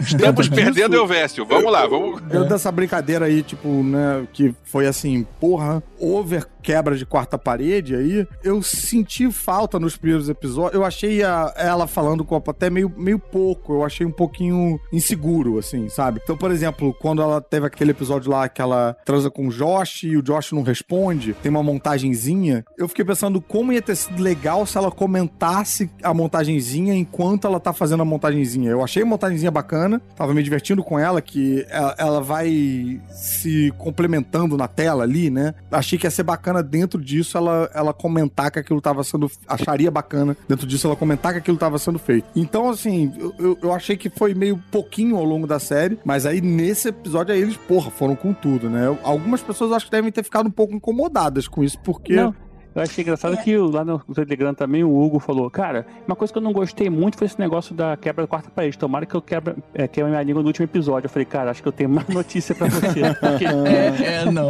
não. ele, tipo, ela não quebrou, destruiu a quarta parede. Eu, eu acho que eu sou desse, Caruso. Eu tava gostando enquanto ela tava falando com a gente, mas chegou no ponto de ir pro menu, pular pra outra coisa. Nossa. Me pareceu meio Spaceballs, sabe? Me pareceu Gremlins 2. Lembra do Gremlins Sei. 2? Ah, eu achei maneiríssimo. É, mas é porque, pô, não estabeleceu isso no início, né, cara? Não. Até aí eu tava achando maneiro. Quando foi pro menu, achei divertido. Aham. Depois há controvérsias. Alguém já viu aquele documentário ali que tá realmente Eu disponível? não vi, tá na minha fila Ah, Zilênio. não, assim, eu, eu vejo normalmente depois que acaba a série, né? Não, não, aquilo ali é dos Vingadores. A Vingadores Assemble, uma coisa assim. É. Ah, uma- esse não, esse eu não vi não. Mas não, eu vi sim, se eu não me engano, eu comecei a ver. Acontece uma parada muito estranha que quando eu boto as paradas na, na lista, eu relaxo. Falar, eu vou ver eventualmente. Já, já tá guardado. Já tá guardado, já, já vi. Já não tem importância. Aí vai, vai aparecendo outras paradas, eu vou passando na frente, aí o negócio vai ficando na lista eternamente. Problemas Ah, da vida moderna. Bom, anyway, ela entra nessa produção e começa a andar pelo estúdio até chegar na sala dos roteiristas dessa série, que tava convenientemente ali do lado, né? E questiona esse último episódio maluco e os roteiristas dizem que é o que o Kevin quer. É. A, a, a Jessica Gal é uma roteirista mesmo, uma criadora Ah, da é? série. É, tava Eu lá. imaginei que aquela galera ali fosse verdadeira, sabia? Tirando talvez um ou dois pessoas que tiveram fala. É, não, o cara que fala mais tem cara de atorzinho. Não, e É, ator. o restante deve ser participação especial. Aqueles seguranças podem ser seguranças de verdade? Não sei. Eu acho que pode ter tido aí um- uma homenagenzinha dos caras. É. A legenda cagou um pouco a piada, É, porque a, a legenda, legenda, colocou... a legenda foi spoiler. Colocou em, em letra maiúscula. Não, e colocou o acro... acronômio, como é que fala isso? Anacronym. Sigla, colocou como sigla. Anac... Botou um pontinho, né? K, ponto É, é, pois ponto é. Aí você ponto já meio que. Hum, vai ser um, vai ser um programinha de computador. Ah. No Disney Plus, em português, tem essa série que chama Avante, é Marvel Studios Avante. Isso. Uhum. Que aí são os bastidores de cada série, entendeu? É um do- sempre um documentáriozinho. É, é essa aí mesmo. É, eu É. da Miss Marvel, por exemplo, vi do Cavaleiro, da Lua. É, é, na verdade, esse Avante, é, eu não sei qual foi. Que pra mim foi meio genérico. Ela tava entrando ali. Ah, tipo, eu não vou entrar na série do Loki, não vou entrar numa série. Vou entrar nesse aqui que é documentário, porque tem a equipe, né? Tem as equipes. Uhum. Agora, Não é. tem- quando ela vai andando pelos estúdios, não tem um, um que tem umas estátuas. as- Uma estátua, não, tipo, como é a armadura do, do Homem de Ferro assim no fundo, tem vários. Eu vi o Walt Disney com o Mickey. Aquilo ali é um estúdio mesmo, cara, que tem aquelas armaduras ali, é muito maneiro, tudo enfeitado, assim. Lá Ah, em- quando vai entrar na sala do Kevin. É, antes de chegar naquele cara de óculos que tem uma estátua do Hulk no fundo. É, aquilo pra mim tem cara de ser a sala do Kevin Feige mesmo. Eu acreditei. Agora, o Kevin, que eu achei muito maneiro, o robozinho, que revela que é o Uhum, Kevin, que é uhum. Knowledge Evolution, não sei o que, tará, tará. Knowledge Enhanced Visual Connective Nexus. Nexus, olha aí, Nexus. Várias coisas eu achei muito maneiro naquele diálogo, gostaria de lembrar todos, no provavelmente não vou conseguir, mas eu quero falar do bonezinho, que o robô tem um bonezinho, igual o Kevin Feige, ele tem tipo uma, como se fosse um... É mesmo, um- eu não um- reparei, cara. Ele não tem um bonezinho, ele tem tipo aquela paradinha de proteger a câmera, é, tipo, pra evitar Ah. flare, uma coisa assim, sabe? Mas que faz como se fosse o bonezinho na cabeça dele. Achei genial Não. isso. Eu achei maneiro ele pedindo pra ela se transformar em humano porque de Hulk é muito caro. Caralho, é muito bom isso. É, não, e pedindo pra se transformar fora de quadro. Fora de- fora de a quadro. galera tava em outra produção, ia dar trabalho É. fazer a, Isso foi muito bom, isso muito foi bom. muito e aí, cara, a gente tem ali atende todas aquelas reclamaçõezinhas de a Marvel trabalha com uma fórmula, é sempre a mesma fórmula. Ela vai batendo em cada um desses pontos, falando, eu sei que tem uma fórmula, eu sei que não sei o quê, e aí vai entregando tudo que a gente quer e ainda manda, tipo, eu quero saber quando é que vai ter os X-Men, e olha pra gente com uma cara de tipo, joguei, vamos ver se vai colar. É, né? Caraca, brother, ali eu tava, tipo, ali eu tava vibrando meio finalzinho de, de Guerra Infinita. Inclusive, nessa hora, nessa hora, quando ela tava fazendo as mudanças, ela reclama assim, pô, mas que é- é ruim esse negócio do Bruce aparecer pra me salvar, né? A série é minha, não precisa É. disso. Aí o Kevin, mas ele tem que aparecer, ele tem que explicar por que que tá no espaço. Não, deixa isso pro filme. Esse filme foi muito bom. Eu, Muito um- bom. um- Uma coisa sobre o Kevin, quem lembrou até também, outro apoiador nosso, vocês têm que participar, cara, mais do grupo pessoal aí que tá ouvindo a gente aí, lá no na apoia.se barra podcastadores. E o Gustavo, o Renato Veiga lembrou que esse, o Kevin, é o, redondinho assim, lembra o robô do Final Space, a série aí que as pessoas estão brigando pra ter a última, última temporada na Netflix. Ela foi cancelada aí na quarta temporada. E é, o- o- todos os robôs se chamam Kevin. E eles são redondinhos também, com os olhinhos que assim. é essa? Final Space. Final Space é uma animação muito boa, cara. que Ah, tá. Já, já me liguei. Tem um traço que lembra um pouco o Rick and Morty. Lembra, lembra assim. Saquei, saquei, saquei. Outra coisa legal que, a- que ela fala é que na hora que ela tá mexendo na luz, mexendo nos personagens, aí ela inclusive pede pra ver o Demolidor de novo, porque ela tem necessidade. aí o Kevin, "Não, historicamente a gente tem pegado leve nesse departamento. Cara, é muito bom. Sacaneando todo mundo e eles mesmos, né? Assim. Muito bom, cara. Eu tenho um, um mixed feelings, assim, com relação a isso tudo. Porque, é. cara, ao mesmo tempo que eu achei muito legal, muito engraçado, por conta disso, né, dela, dela address, como é que fala isso em português? Endereçar. Ela adereçar adereçar essas mesmo? Se questões. referir, se referir é bom. Isso, ela se referia a todos esses pontos de o que o povo fala no Twitter, as reclamações, ah, a fórmula da Marvel, ah, sempre acaba igual. Uhum. Por outro lado, tudo bem, tinha uma coisa ali que realmente não precisava, poderia ser melhor escrito, poderia ter sido melhor feito da, da própria reclamação que ela tá fazendo. Pô, o cara vai enfiar o soro e vai virar outro Hulk, meu sangue. Sendo que lá no início o Bruce Uhum. fala que o DNA deles tem uma coisa específica que suporta a, a- a radiação Uhum. gama. Uhum. Então esse cara, ele não. Uhum. Se ele tem outro DNA, né? Tinha que dar meio ruim. Não, não virar Hulk. Mas, Então- mas é que tá, mas isso de propósito, cara, era um final ruim.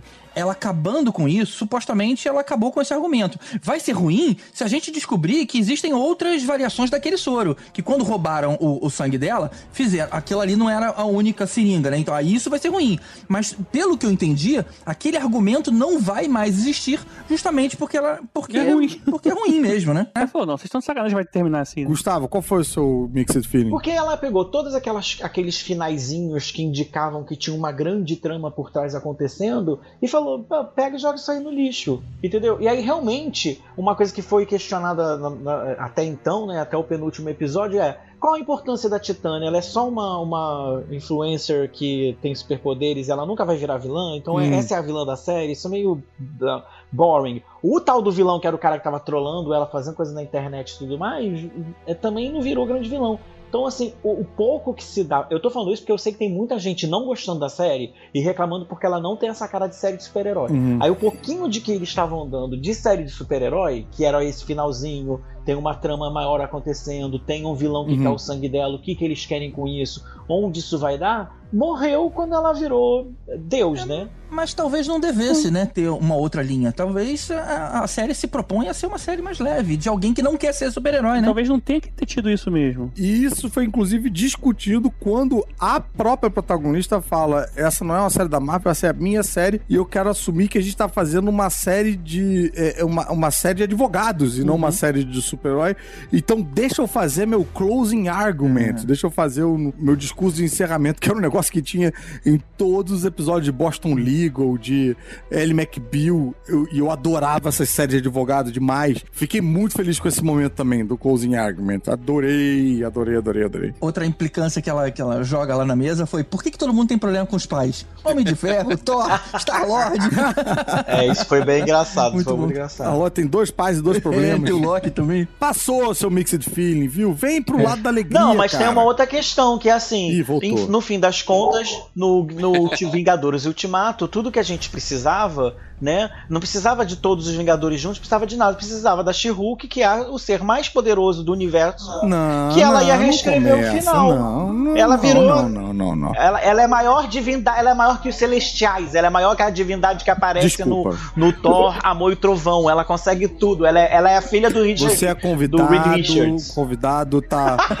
Caramba! O convidado tem sempre razão, mas você está errado. Ela só tem esse errado. poder dentro da série dela e ela estabelece isso. Ela estabelece que é porque é a série dela. E ela pode mexer e ela quer ter ingerência na série dela. Ela não tem esse poder no universo Marvel, não. Não tem. Ela não pode mexer mais, porque o, o menu que permitia aquele hack foi consertado. Então ela não vai mais ter acesso ao Kevin no futuro. É, pelo menos ele fala Também. isso. Ele fala isso, que não É. vai ter acesso a ele. Não, e porque assim também, assim, ela argumentou que aquele final ali era um final bosta, com aquela necessidade de ter um- um- um- uma série de super-herói e juntar todo mundo no final que apareceu durante toda a temporada pra poder ter um grande batalha final, sei lá. Ela justifica isso. Aí a pessoa fala, não, tá certo, então beleza, então vamos mudar isso. Mas assim, se ela fala isso de repente no endgame, a pessoa fala, não, é, tem que ser assim mesmo porque é o final de 10 Não, anos. Aí ela beleza, não, ah, então é, perdeu e o ela não tem ingerência nas séries que não é dela. Ela não vai conseguir Não. mexer nas séries que não é dela. E outra coisa, aí Assim agora falando. A, a She-Hulk não tinha, né? No, no Quarteto Fantástico ela não fazia nada ela participava, né? Exatamente, exatamente, Tibério. Esse é o ponto que eu queria, que eu queria bater. E a gente sabe também que a gente tem, tem um momento que a gente tem que dar um passo atrás no nosso nerdismo. Me dói até dizer isso, mas a gente tem que.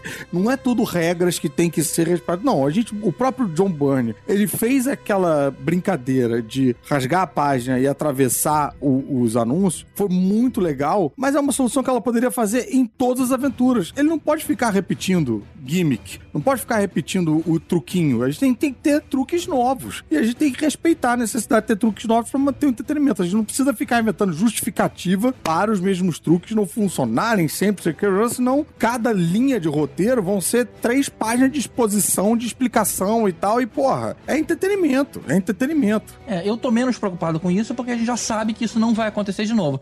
Então, só, antes da gente voltar aí pro momento da série, agora todo mexido, eu quero chamar atenção a melhor frase de todas essas que ela falou desde o início. Foi na hora que o Kevin fala, pô, mas você. Não, você já me fez mudar tudo. Aí ela fala, ué, mas Hulks esm- esmagam coisas. O Bruce esmaga prédios, eu esmago a quarta parede, eu esmago finais ruins e às vezes o Matt. E ela dá uma olhada pra câmera de safada. Cara, eu ri tanto nessa hora, foi muito bom. Eu esmago o demolidor. Eu demolho o demolidor. Aquela cara de drop the mic, sabe? Pô, muito bom. E pior que depois, quando ela volta, ele cai do céu, né, bicho, na série. É muito engraçado. Eu achei, eu achei É até que ele fosse aleatório. meio olhar em volta, assim, tipo, cara, como é que eu vim parar aqui? Foi muito aleatório aqui. Foi muito, foi muito. Muito bom. Achei engraçado, tá, Caruda? Achei engraçado essa cara. Que bom que você vai poder voltar mais vezes no nosso podcast. Mas eu preciso representar as pessoas que não vão ter gostado, Não gente. Eu precisa, essas pessoas não precisam de representação. Tem gente Aí, que meu Deus do não precisa de representação. Eu diria que tem quase 50 milhões de brasileiros que não precisam de representação. Bora, bora, bora pro tema antes que a gente fuja demais desse assunto. Bom, e aí o que acontece? Tudo é resolvido, né? O Emil volta pra prisão, o Todd é preso também, o Matt, como vocês lembraram, né, aparece de novo. E aí eu, te fa- eu faço uma pergunta: se não teve o Todd virando Hulk, se não teve o Bruce, se não teve nenhuma daquelas modificações feitas, o que foi que segurou todo mundo ali até a polícia chegar? Ou é uma das coisas que a gente não pensa? A Titânia ficou ali, né? A- O, o- ela também É, também precisaria ali. ter uma explicação pra Titânia estar ali, mas, mas eu tô até ignorando essa parte, porque ela não é uma heroína. Não, a mulher Hulk deu um bust nessa reunião da inteligência aí, onde aconteceram crimes, né? O cara, tipo, é, filmou ela, hackeou o computador dela, então ela fez uma denúncia pra polícia e ela segurou todo mundo ali como mulher Hulk. Ah, então ela nunca saiu dali pra todo mundo. Ah, não, não, não, pode ter saído dali. não. Aham, tá. Mas aí eu tenho uma pergunta aqui sobre essa questão que é a seguinte: o Mocemil vai preso de novo 10 anos porque ele descumpriu o acordo dele. E com ela não acontece nada. Não, mas as, as, as acusações pra ela foram Mas retiradas, né? Exatamente, as queixas são retiradas. Ela, e isso faz com que consegue se inocentar, né? Encontrando o culpado e mostrando que, que ela foi uma armação contra ela, paranã, paranã. Mas aí, É, do ponto de é. vista legal, tudo bem ela tá de She-Hulk ali, ela pegou a galera de She-Hulk quando ela não deveria estar, porque ela foi inocentada. Olha, do ponto de vista, eu achei muito legal. Tá bom. Juridicamente não sabemos, mas do seu ponto de vista É, foi legal. legal foi, é, foi Tá legal. bom. É. E aí a gente tem a sequência dessa cena que é a do churrasco de família, aonde o Hulk aparece e apresenta pra todo mundo o filho dele. Menino. É, eu não falei que alguém mais tinha transado aí nos últimos filmes? da Marvel? Rapaz. Mas isso é novidade pra vocês também, que leem quadrinhos? Não, não. Não, não, a gente sabia. ca- Eu até Ah, falei pra vocês, no, eu não lembro se eu falei. Eu não falei do, do nome Não, dele, Não, a mas. novidade é ver em, em live action, né? Não, não, sim, sim. É porque seria legal saber que eles estão colocando elementos novos, né? Pra surpreender todo mundo. Ah, tá. É, porque na verdade, quando ele, aquela nave vem pegar ele, que ele vai embora nessa série, é a nave que eu falei, inclusive, que era é, de Sakara, né? Que é o, que é o Ah. país, que é o planeta que, que o Hulk participou lá naque, naquele. Quanto um plan- planeta Hulk lá com, com o Thor, né? Que Do na verdade Thor, não é o planeta né? Hulk, mas é o filme do Thor. E aí vem a nave, a gente não sabe porque, na verdade, a nave deve ter ido com alguma coisa a ver com o filho dele. Porque provavelmente Uhum. na época que ele teve lá, que ele era gladiador, ele dormiu com alguém, sei lá o que, e aí teve esse filho. É. A gente não tá sabendo durante E esse a tempo gente todo sabe que pensão é a única coisa que dá prisão, né? E aí, provavelmente, ele foi ter uma audiência de pensão em sacar lá. É, aí teve que voltar com o filho aí. É. É a única coisa que eu achei é, é que eu achei um pouco inverossímil demais foi o, o Matt Murdock, que é só, tipo, amiguinho de transa, tá participando de uma reunião de família com todo mundo perguntando de filho e de não sei o quê. Tá, né? Eu achei Ah, meio. Não, mas pegou ele de surpresa. Ele também não esperava por isso. É, é que ele não leu direito o, o, ingre... o, o convite quando mandaram pra ele. Não, eu entendi que ele, que ele, que ele gostou dela e talvez tenha algum interesse em, em, sei lá, dar uma continuidade e tudo mais ali. Não, pra mim é fuck buddy. Não, não, não destrói a. Não, mas é porque ele tava. Ele, ela fala, né? Ele vai ficar umas semanas ali. É meio Uhum. tipo assim, ah, tô saindo com um cara e ela tá morando com a família, né? Então, se Uhum. ela tá morando com a família e o cara tá umas semanas ali pra ficar com ela, me parece algo um tanto quanto inevitável É, que ele um acabe moço no normal, né? Ele tá ficando lá, então. Por essa semana, sim, porque ele teve que. Ele surgiu do meio do nada lá no meio da fazenda do cara É, e né? não tinha lugar pra ficar. E ele, ele é um advogado de que trabalha de graça em Hell's Kitchen, é uma gente miserável. Esse homem tem dinheiro pra pagar um hotel, pra ficar duas semanas na, na cidade da outra. É, bem, eu achei que forçou o relacionamento demais. Só, bem, ele, ele não viu nada disso.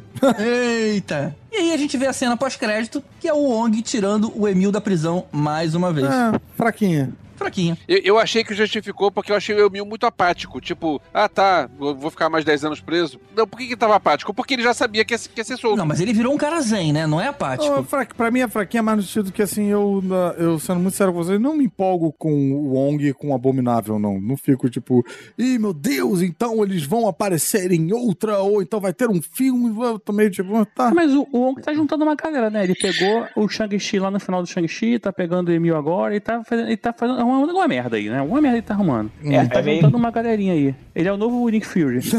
É meio bizarro só porque o, o Wong, ele, tipo, dane-se, né? Ele, foi lá- ele já tirou o cara da cadeia, devolveu, não tá se importando que o cara era pra ser um super bandido. Não, é pra ver série. Pra foi ver ali série. pegar de volta. E tanto e o que eu achei engraçado foi o Emil falando pra ele assim: Tu tava ocupado em outro seriado, né?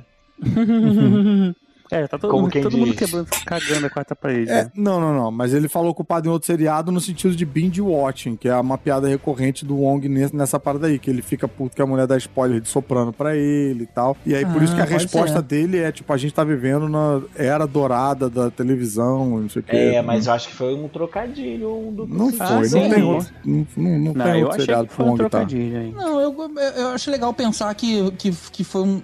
Tem duplo sentido aí nessa história. Cada um interpreta de um É, tipo, Bacana. tanto, tanto você tá em outra série da Marvel, que você vai aparecer na próxima e na Coração de Ferro, quanto você, pra o, o sentido, rea- é, a gente acreditando na história com um quarta parede, é Sei. você tava assistindo Game of Thrones agora, né? É, nesse caso nem foi Sei. quarta parede, foi mais metalinguagem mesmo, né? Porque não olha pra gente e tal. Isso, exatamente. Muito obrigado, Tibério. Metalinguagem, gosto muito desse termo, arrasou.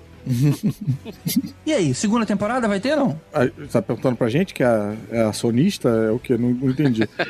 a gente Tem que decide? perguntar pro Kevin. Mas vocês acham que vai ter? Não é querer, é acha que vai ter? Porque a gente Ah, tá. aprendeu nas séries anteriores que é tipo um one shot, né? Ah, é, é um pouquinho e não tem mais. Mas ficou umas coisas em aberto. É, Cavaleiro da Lua também Ah. não fica em aberto? Umas paradas no final? Fica. Fica todo. ah, Cara, eu acho É. que assim, acho que eles. Vai, vai, vai ser aquele negócio. Se, a, se Disney Plus precisar de injeção aí de, de conteúdo, de repente, não acho que eles não vão ter problema em pegar e gerar um, uma segunda temporada, não. Mas que muito. de- mas não tem planejamento pra isso especificamente, né? Apesar de ter aquele, uns papeizinhos na parede lá daquela sala de produção lá que ela entra, de repente até dá a entender isso, mas sei Puxa, tá aí um pause bacana de ver, hein? Pra ver se dá pra ler alguma coisa ali. Hum. Ali, mas ali é meio construção do. É, é, eles estão montando episódio, mandando final e tal. É, Aquela galera não- ali não tem ingerência pra estar vendo nada de outras séries, nem de. Não, mas tinha, é, mas segun- sei tinha lá. uma parede de segunda temporada, de ideias pra segunda temporada. Ah, olha. Eu aí. achei que tinha visto alguma coisa assim, por isso que eu, por isso que eu Ah. falei.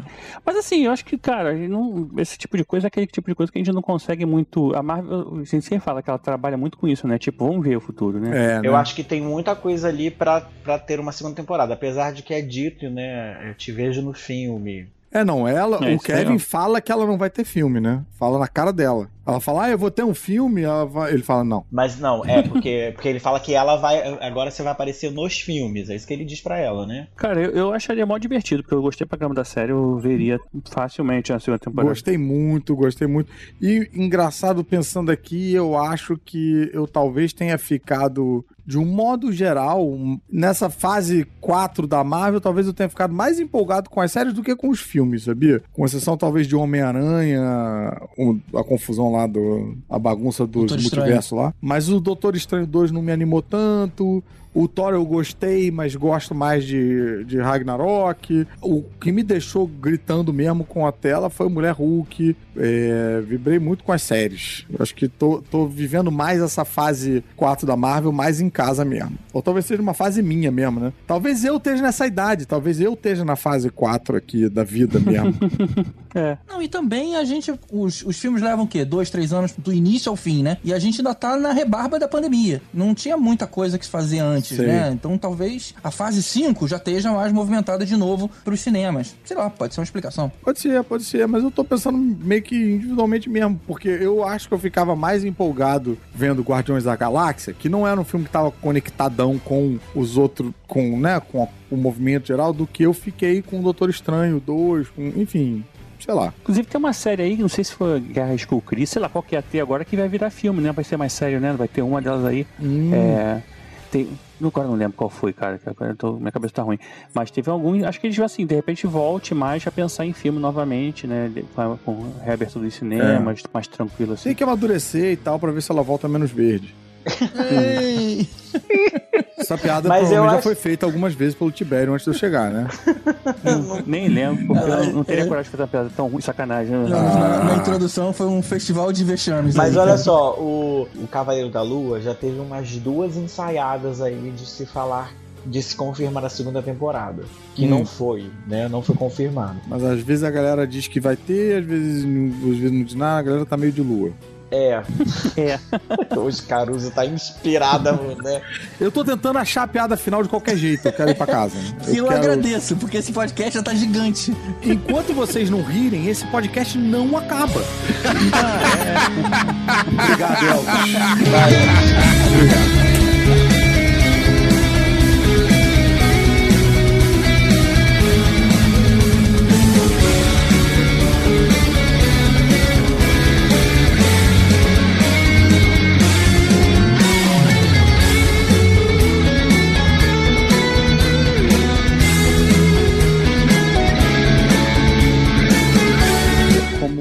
Jessica, né? Ela. É Jessica, caramba. Jen. Jen. Jen. Jennifer Walters. Jennifer. Ela não fica O nome a dela é Jennifer. Pô, podia ter usado essa música pra abrir. Aí, viu? Tá vendo? Então, Ia ser melhor, hein? oh, ia ser um A ótimo. gente ia entender melhor. É, entendeu? Puta que deu, Elvis. Esse aqui eu esqueci de cronometrar. Deu. You have one job, né? É, bom job.